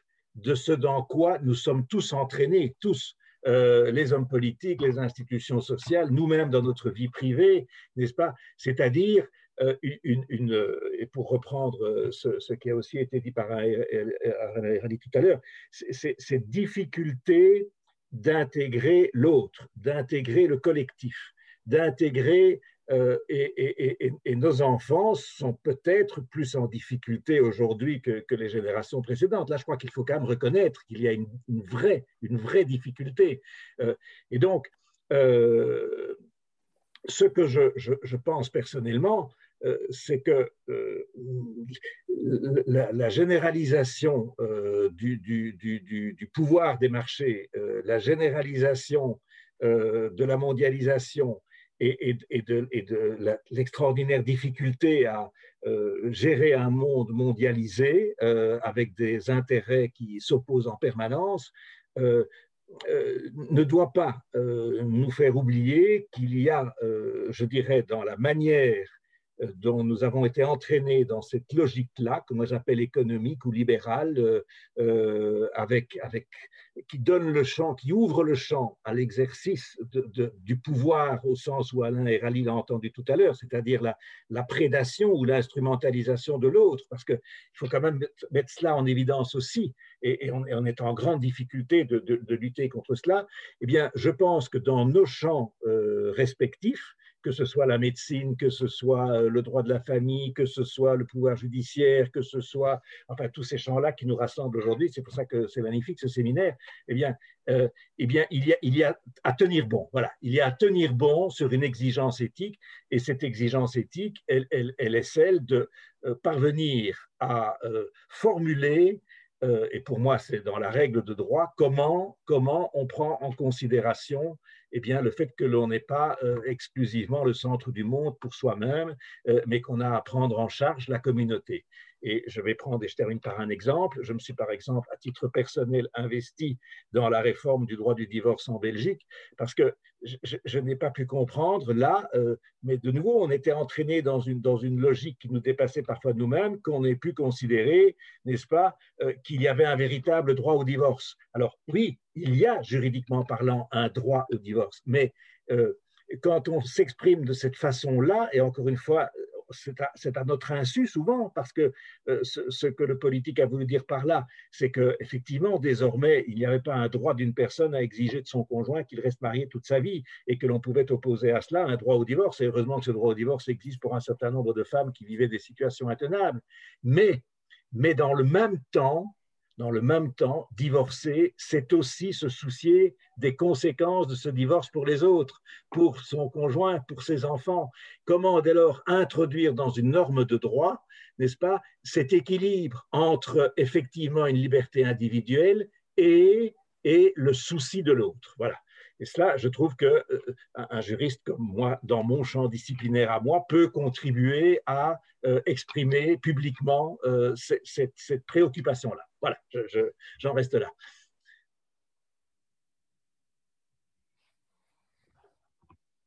Elisabeth, tu parles.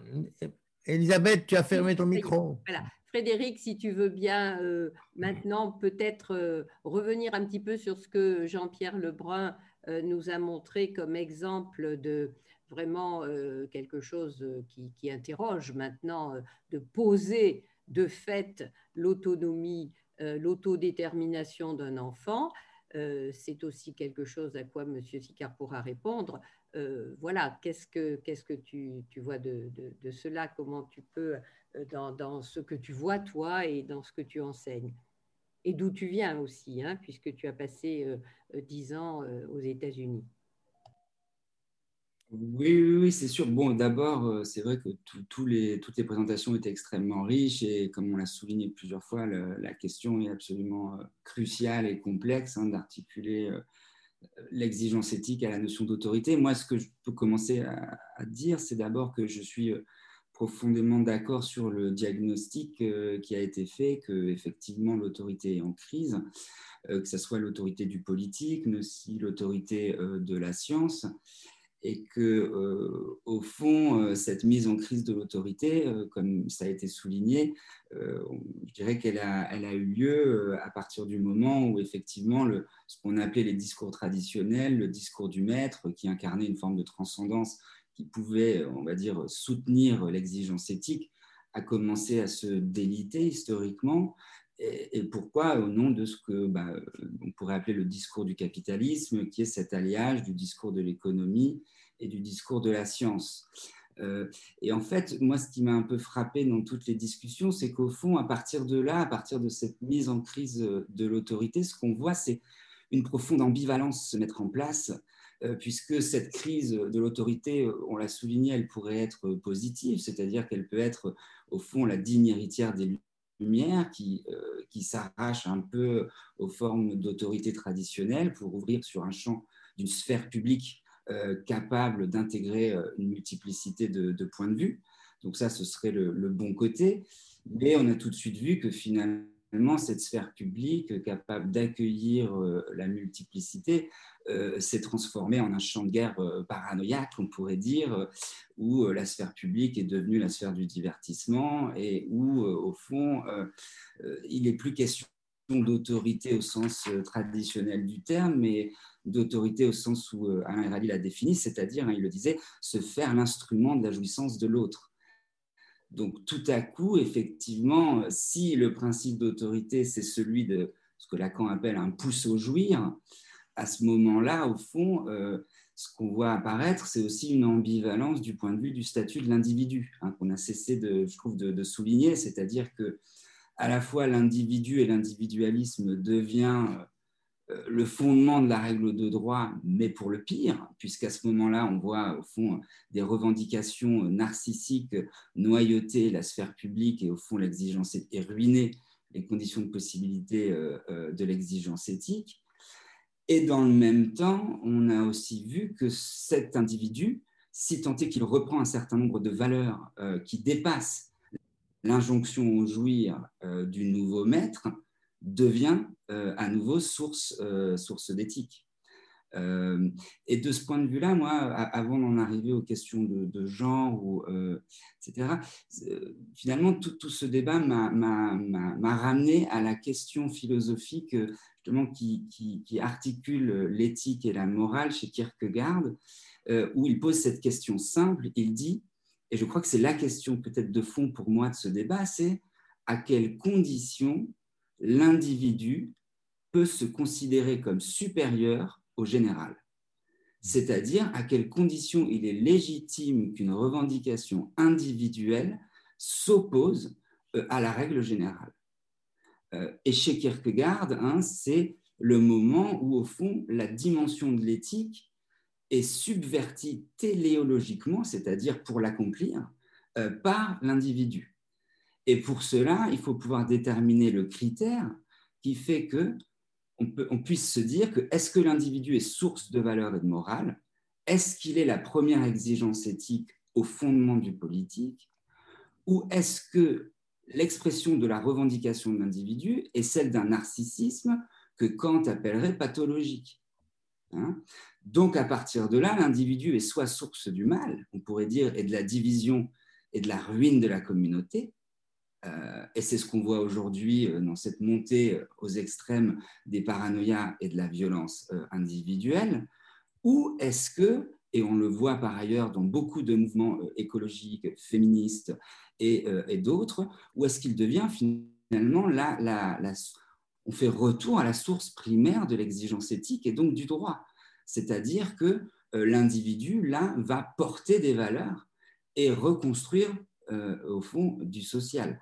Et, je trouve que c'est ce qu'on voit euh, particulièrement bien, bah, effectivement, dans des mouvements comme MeToo ou dans des mouvements comme les colleuses qui luttent pour une prise en compte euh, des féminicides.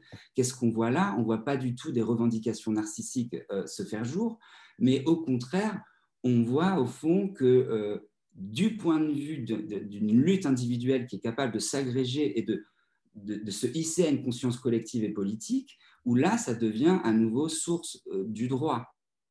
Euh, et par exemple, euh, avec la, loi, euh, avec le, pardon, le, mouvement MeToo, ce qui, est, interrogé dans le cadre de la loi, au fond, c'est la présomption d'innocence versus ce qui n'existe pas encore juridiquement, qui serait la présomption de non-consentement. cette idée-là, au fond, elle est portée par ces individus euh, et elle est portée au fond sur, euh, voilà, euh, devant l'hôtel de la loi pour savoir à quelles conditions il serait possible de la prendre en compte.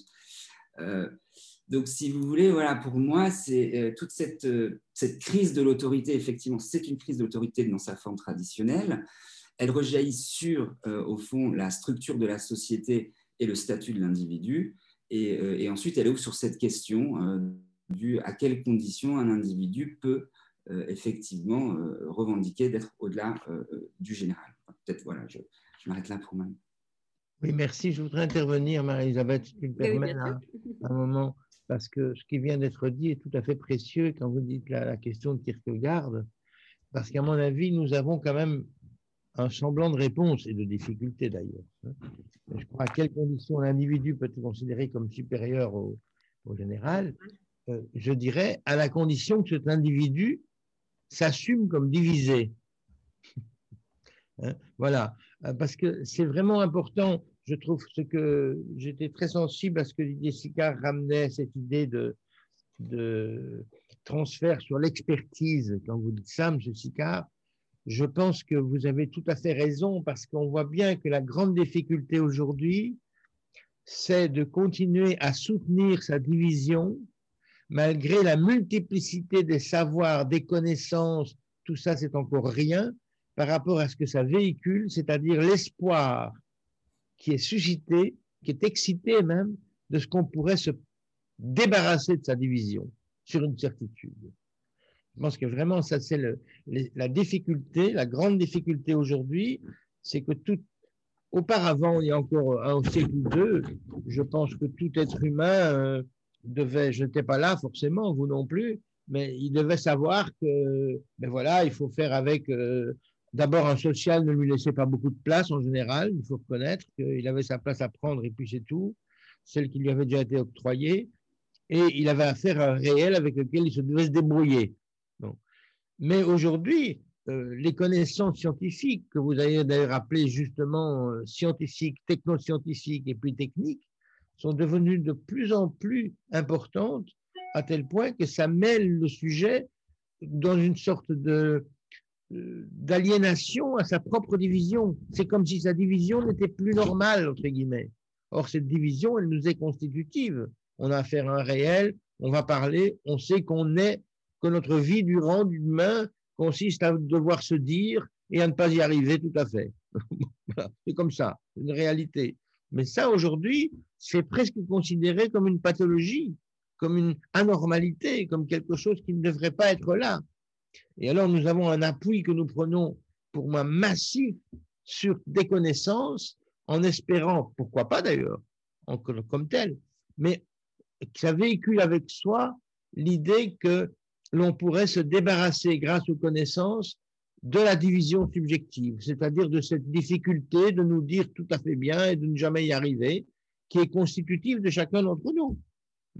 Et ça, je trouve que c'est quelque chose qui aujourd'hui n'a presque plus de poids, n'a presque plus de reconnaissance. Et donc, du coup, euh, c'est vraiment difficile pour un sujet aujourd'hui de, de devoir assumer qu'il est dans cette incertitude, qu'il reste toujours marqué par cela, et que ça, ça fait partie de la donne, de la donne de notre existence, y compris d'ailleurs de notre existence collective. Bon. Et je trouve que c'est très compliqué, du coup, de soutenir une exigence éthique si n'est pas reconnu qu'il y a cette division au point de départ. Et si au contraire est promotionné que ça serait bien si quelqu'un savait vraiment tout à fait et qu'il soit un expert euh, tel qu'on puisse. Euh, le problème des experts, comme vous savez, c'est que les experts de droite ne pensent pas la même chose que les experts de gauche. Alors bon, ça fait problème. Mais justement, eux aussi sont divisés malgré tout. Mais on aime bien aujourd'hui se débarrasser de cette division. Et ça me semble un véritable obstacle à mettre en place cette exigence éthique qui, en fin de compte, est une sorte de, ça pourrait se dire comme ça, c'est une sorte de manière de, de s'approprier cette condition de division subjective dans laquelle nous sommes euh, tous euh, déterminés. Mais encore faut-il l'assumer. Et c'est là que ça produit une exigence éthique, justement. Mais comment le faire si l'ensemble du discours social efface ou veut presque effacer, en tout cas, qu'il y ait cette, cette euh, division, et comment, en se transmettant à la famille, les conséquences de ce social viennent rendre à l'intérieur même d'une famille difficile de soutenir même la division.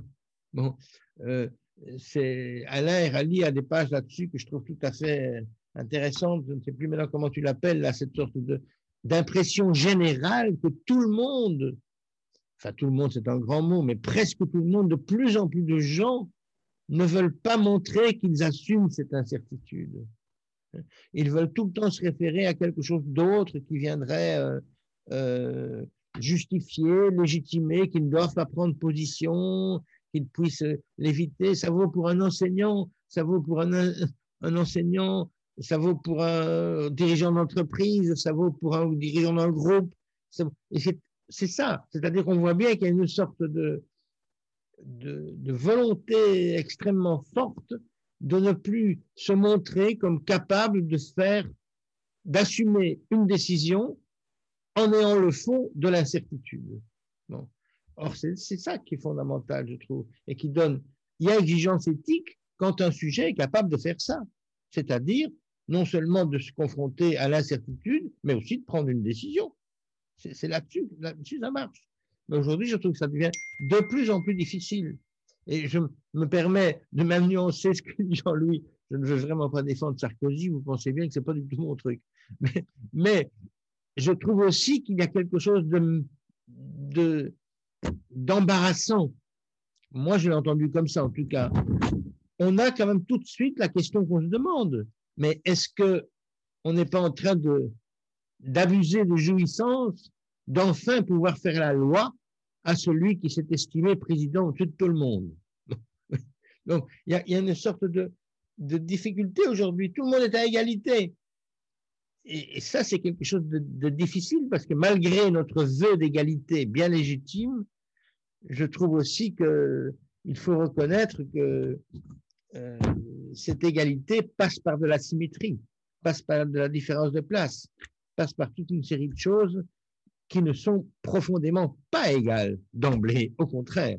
Mais ça n'empêche que ça doit être notre travail d'y arriver. Mais c'est un peu comme si aujourd'hui on avait la certitude que euh, on pouvait tout à fait arriver à mettre euh, tout le monde dans l'obligation de, de se soumettre à cette égalité. donc, on avait du, du coup droit à juger celui qui est à la place du politique, par exemple. Qu'on puisse en discuter, d'accord, mais c'est pas si simple d'arriver à pouvoir le juger. Je trouve que ça, pose. C'est un peu mal dit ce que je dis là, mais je sens une sorte de difficulté aujourd'hui à encore accepter qu'il y ait ces différences de place euh, qui éventuellement ne vont pas dans le sens que nous espérons, que chacun d'entre nous espère nous donner. Enfin, je donner, c'est plutôt la question de la division que je trouve vraiment centrale et importante. Est-ce que Frédéric, tu voulais euh, revenir sur ce que tu as dit qui était très très clair, mais voilà, où euh, euh, je vais donner la parole euh, maintenant un petit peu à la salle aussi, puis si, si Alain Rally veut aussi compléter un petit peu, et, enfin comme Jean-Pierre s'est adressé tantôt à Jean-Louis Jean Herlé, mais là je vais donner la parole à Pascal Fourcade qui va essayer de ramener aussi ça un peu à la, à la clinique qu'elle voit, elle. C'est moins sur la clinique que je vois à l'heure actuelle, que effectivement le point des uns et des autres, que ce soit M. Erani, euh, Pierre Lebrun ou Didier Sicard, à propos de ce sujet divisé, c'est-à-dire qu'il ait été dit sur la modestie, la simplicité, les, méfaits à l'heure actuelle euh, de la technologie, par exemple, sur la démocratie sont ont été parfaitement dit par le professeur Sicard. Ce que je souhaite rappeler, et c'est pour ça parce que actuellement on tente d'éliminer la psychanalyse comme étant fondée par des, des vieux rhinocéros, n'est-ce pas? Et donc, à l'heure actuelle, je pense que ce sujet divisé, c'est effectivement quelque chose qui a été théorisé et avancé par la psychanalyse, et c'est pour ça que c'est important que ce soit effectivement euh, pris en compte et que ça donne une place aux psychanalystes dans ces débats. Parce que, après tout, pourquoi l'autorité s'en référerait à la psychanalyse? Et je crois que là, ce qui vient d'être dit par tous à leur manière fonde le fait que les psychanalystes sont à plein dans ce débat, en quelque sorte. Voilà. Si effectivement la responsabilité dont on a parlé, et je suis vraiment tout à fait partante pour, euh, valider ce, terme passer de l'autorité à la responsabilité, euh, elle ne peut pas se faire sans la prise en compte de ce que c'est que la division subjective. Voilà, c'est ce que je voudrais. Parler des trans, effectivement, euh, on pourrait en parler, mais enfin, c'est peut-être euh, peut-être euh, important sur essentiellement à pointer cela. Voilà. Si, si monsieur, le professeur Sicard peut nous donner quelques idées, effectivement, sur la manière de traiter ces personnes qui, au nom de leur jouissance personnelle démultipliée et informe, et qui font actuellement la loi, il vient de se passer une loi qui va passer au gouvernement, au, Parlement euh, sur les thérapies de conversion, où on a intégré possiblement les cliniciens qui pourraient s'opposer à l'immédiateté de cette transition et qui, ont mis, qui mettent les cliniciens en, état de d'hors-la-loi. Voilà. Et je... Euh, tout à fait. Je, je, crois que. Mais là, on a un exemple assez étrange, car la société a été assez favorable aux thérapies de conversion, pas globalement, mais qui était aussi une violence euh, considérée comme euh, oui, bien sûr. Et, donc, à partir du moment où on voulait changer la conduite sexuelle par la société, euh, Freud n'a jamais été favorable à cet aspect. En même temps, et c'est le paradoxe, c'est que face à ces thérapies de conversion, il y a eu des tentatives depuis une quinzaine d'années de faire des traitements médicaux et chirurgicaux chez les jeunes adolescents. Et là, c'est d'une violence et d'une cruauté parce qu'on sait que le psychisme humain évolue entre l'adolescence et l'âge adulte. Et donc, vouloir répondre à un désir de changement sexuel à 12 ans, 14 ans pour lui faire plaisir et que la médecine s'y prête, est absolument un scandale euh, très grave pour, pour, pour, le futur. Mais ce que je sens, c'est qu'il y a une révolte et qu'il y a une prise de conscience dans certains États. Je crois que la Belgique est au premier plan, les pays scandinaves, la France, dans mon avis, encore un peu hésitante, et je crois qu'effectivement, pouvoir euh, transformer médicalement un adolescent, un adulte pourrait éventuellement choisir ce qu'il veut, mais euh, le changement de sexe d'un adolescent par la médecine me paraît monstrueux, comme les thérapies de conversion. Et donc, mais c'était au fond une sorte de réponse du berger à la bergère, et que on peut imaginer que cette euh, situation euh, très euh, caractéristique, très spectaculaire, nous fait prendre conscience que quelquefois la société exerce des contraintes excessives et que nous sommes maintenant passés devant des contraintes excessives devant des demandes d'individus. Et donc la psychanalyse, moi je l'ai toujours étonnamment défendue dans le, le cursus universitaire parce qu'elle est fondamentale dans la connaissance des autres et la connaissance de soi-même. C'est un lieu commun. Mais la perte d'influence de la psychanalyse en, psychiatrie, euh, avec les thérapies comportementales, etc., me paraît être une régression euh, extrêmement grave. Merci euh, Didier. Si je peux me permettre de, de demander, là, il y a là non pas une validation uniquement de ces thérapies de conversion chimique, mais il y a une mise hors la loi de ceux qui pourraient, qui voudraient attendre au moins une majorité pour que les sujets puissent, tout individu, se, la loi là vient de, se retourner d'une manière d'assimilation des thérapies de conversion à une psychothérapie. Et c'est ce qui vient d'être voté euh, avec simplement un député LR qui s'y est qui a dit non, c'est pas la conversion et l'identité de genre, c'est pas pareil. Sinon, tous à l'unanimité viennent de voter l'assimilation de la thérapie de conversion aux thérapies psychothérapiques qui étaient dans la prudence d'attendre. Et c'est là où c'est très grave parce que les médecins risquent de passer au pénal, c'est-à-dire au Conseil de l'ordre, pour, pour, euh, pour avoir freiné un peu les, les, les, appétences narcissiques. Voilà. Ça tient, ça tient, ce que tu rappelles très justement, Pascal, et comme ceci évoque, ça tient aussi au fait qu'il y a une confusion qui s'est faite dans l'esprit euh, de la société, mais aussi des responsables politiques, entre euh, mettre fin à, au discrédit sur l'homosexualité et passer au changement de genre et vouloir le changement de genre. En fait, c'est deux choses complètement différentes dans l'appareil psychique, parce que celui qui est homosexuel, entre guillemets, il reconnaît comme étant un trait de son désir euh, qui ne décide pas, il n'a pas décidé. Il, doit plutôt assumer que quelque chose a eu lieu en lui en ce sens-là, et il l'assume. Alors que euh, celui qui, est, qui se déclare d'un autre genre, c'est purement déclaratif.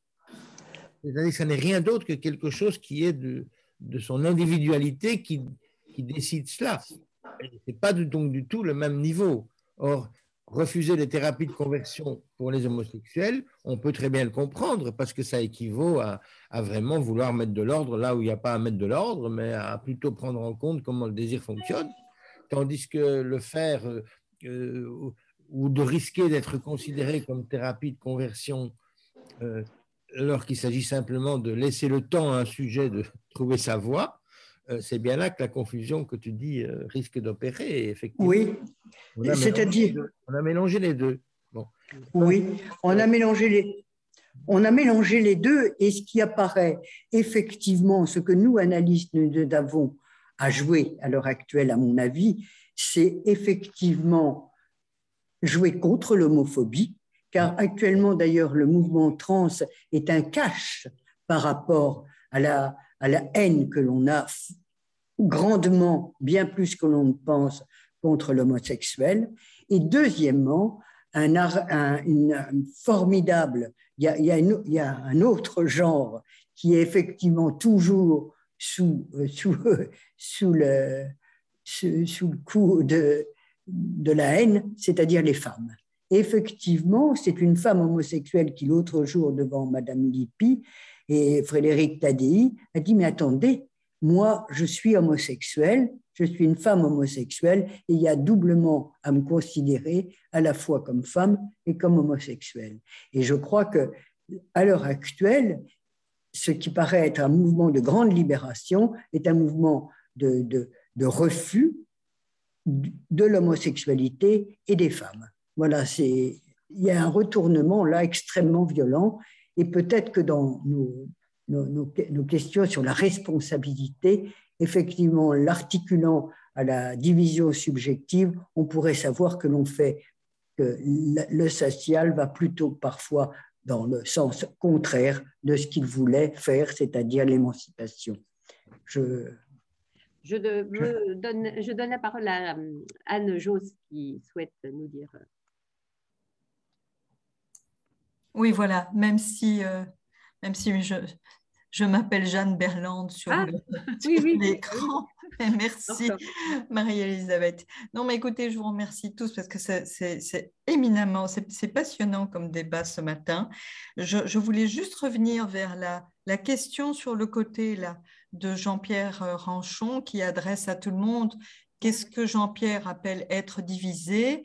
et, et, renvoyer à sa propre remarque qui était euh, comment faisons-nous pour euh, intégrer l'autre, c'est-à-dire le collectif. Et je trouve que déjà dans cette question, on entend la question de la division, c'est comment nous faisons avec la question de l'autre.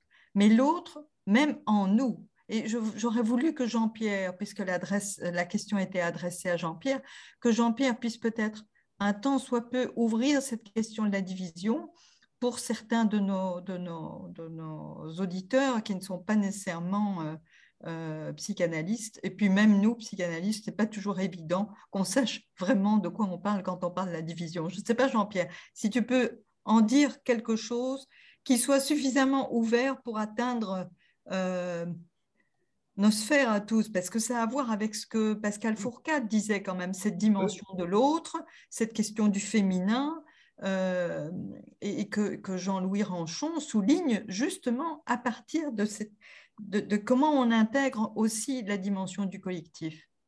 Je ne sais pas, Jean-Pierre. Oui, non, mais Juste une seconde, une dernière fois pour ceux qui voudraient le changer, Anne, c'est on a, on a la possibilité en appuyant avec la souris sur les trois petits points en haut à droite de ah se renommer. Donc voilà, on l'avait dit Merci. donc voilà, je passe la parole à, à Jean-Pierre. Je ne vais pas changer de genre, mais peut-être juste changer mon nom. Voilà.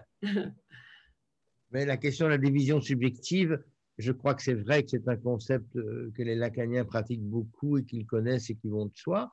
mais on peut aussi l'entendre comme d'abord quelque chose de très simple, d'accessible à tout le monde. Il ne faut pas être lacanien pour savoir ce que la division subjective. Il suffit de penser à la décision que vous avez dû prendre hier, je ne sais dans quoi, peu importe, et pour lequel vous n'étiez pas absolument certain que c'est celle-là qu'il fallait prendre. Ça suffit déjà pour dire que tout le monde a eu ça tout le temps au quotidien. On a tout le temps, à moins d'être un peu paranoïaque, parce que alors là, il n'y a pas de doute, on sait ce qu'on veut, c'est très clair, mais enfin, ça n'est pas tout à fait le meilleur pour pouvoir entrer en contact avec les autres. Le plus simple de se reconnaître qu'on est tous à la fois, on veut ceci, en même temps pas tout à fait, on voudrait un peu changer, on ne sait pas encore si c'est cette décision-là qu'il faut prendre, etc. C'est ça l'état dans lequel se trouve un être humain. Autrement dit, Anne a tout à fait raison de dire que ça n'est pas quelque chose d'un rapport à l'autre, c'est vraiment dans sa propre tête qu'on est construit avec de l'autre. Et c'est comme ça qu'on a été construit enfant, dès le début de l'existence. C'est d'ailleurs ça qui est fantastique, c'est de s'apercevoir que le, le, fait que l'être humain soit un être prématuré, contrairement aux autres, euh, aux autres espèces animales, euh, fait qu'il est sous la dépendance radicale de l'autre, puisqu'il va être, il va mourir s'il n'y a pas un autre qui lui vient en secours au début de la vie. Mais ce n'est pas seulement un secours de type physiologique, c'est aussi un secours du type il va baigner dans le discours de l'autre, dans la parole de l'autre. Et tout son travail psychique, ça va être de devoir sortir de cette euh, aliénation radicale dans l'autre pour pouvoir y trouver sa propre voie à lui. Et d'ailleurs, c'est pour ça qu'on peut dire que le passage d'un enfant à l'être adulte, c'est de passer de celui qui est dit par les mots des autres à dire soutenir sa propre parole, et que certains définissent, comme Serge Leclerc, la cure analytique comme étant aider un sujet et à parvenir à un sujet à ce qu'il puisse parler en son nom propre. Donc, c'est tout à fait quelque chose que, qui, parfois, pour des raisons historiques, a été rendu difficile. Et donc, euh, là-dessus, c'est le travail de l'analyste d'arriver à, à permettre à un sujet d'y retrouver sa voix. Mais donc, cette division nous est constitutive à tous. Elle est un concept analytique, d'accord, c'est vrai, mais en même temps, c'est une référence à quelque chose qui, qui est accessible à tout le monde, simplement, parce que chacun a eu un enfant ou a eu des enfants. Euh, sait très bien que au début, ils vont, ils vont peut-être vouloir être exactement comme, comme on leur demande, on voudrait qu'ils soient, ou comme ils croient qu'on voudrait qu'ils soient. Et puis à un moment donné, ils vont commencer par se dégager de cela et, et à ce moment-là, ils assument quelque chose d'une division intérieure. Mais précisément, je crois que l'idéologie ambiante qui consiste à survaloriser l'individu dans sa position de capable d'autodétermination, comme le rappelait euh, encore euh, Jean-Louis Ranchon tout à l'heure à propos de ce collègue, euh, l'individu qui est apte à lui-même, par lui-même à construire le social, il, il, il transmet une sorte de mensonge, de mensonge grave. Il laisse croire que c'est à partir de lui que le social se crée alors qu'au fond, même lui, cet individu aujourd'hui survalorisé, est dépendant de ce que le social lui reconnaît cette place. Donc, même quand il se définit comme étant celui qui est le plus à l'aise pour être tout à fait logiquement dans une autonomie complète, eh bien, il faudra quand même bien qu'il reconnaisse que cette autonomie, elle dépend fondamentalement de l'autre. Et c'est ça qui, du coup, ruine aujourd'hui, à mon avis, l'autorité, on a déjà assez parlé, mais aussi l'altérité. Parce qu'on a aujourd'hui des combats avec le même, on n'est plus jamais qu'entre entre mêmes. Alors que ça veut simplement dire qu'il y a cette sorte de, de conflit, de bagarre, de, de, de guerre narcissique, qui n'est alors plus rien d'autre que la guerre de mon moi contre le moi de l'autre mais les deux se sont comme évincés de ce que l'altérité était première.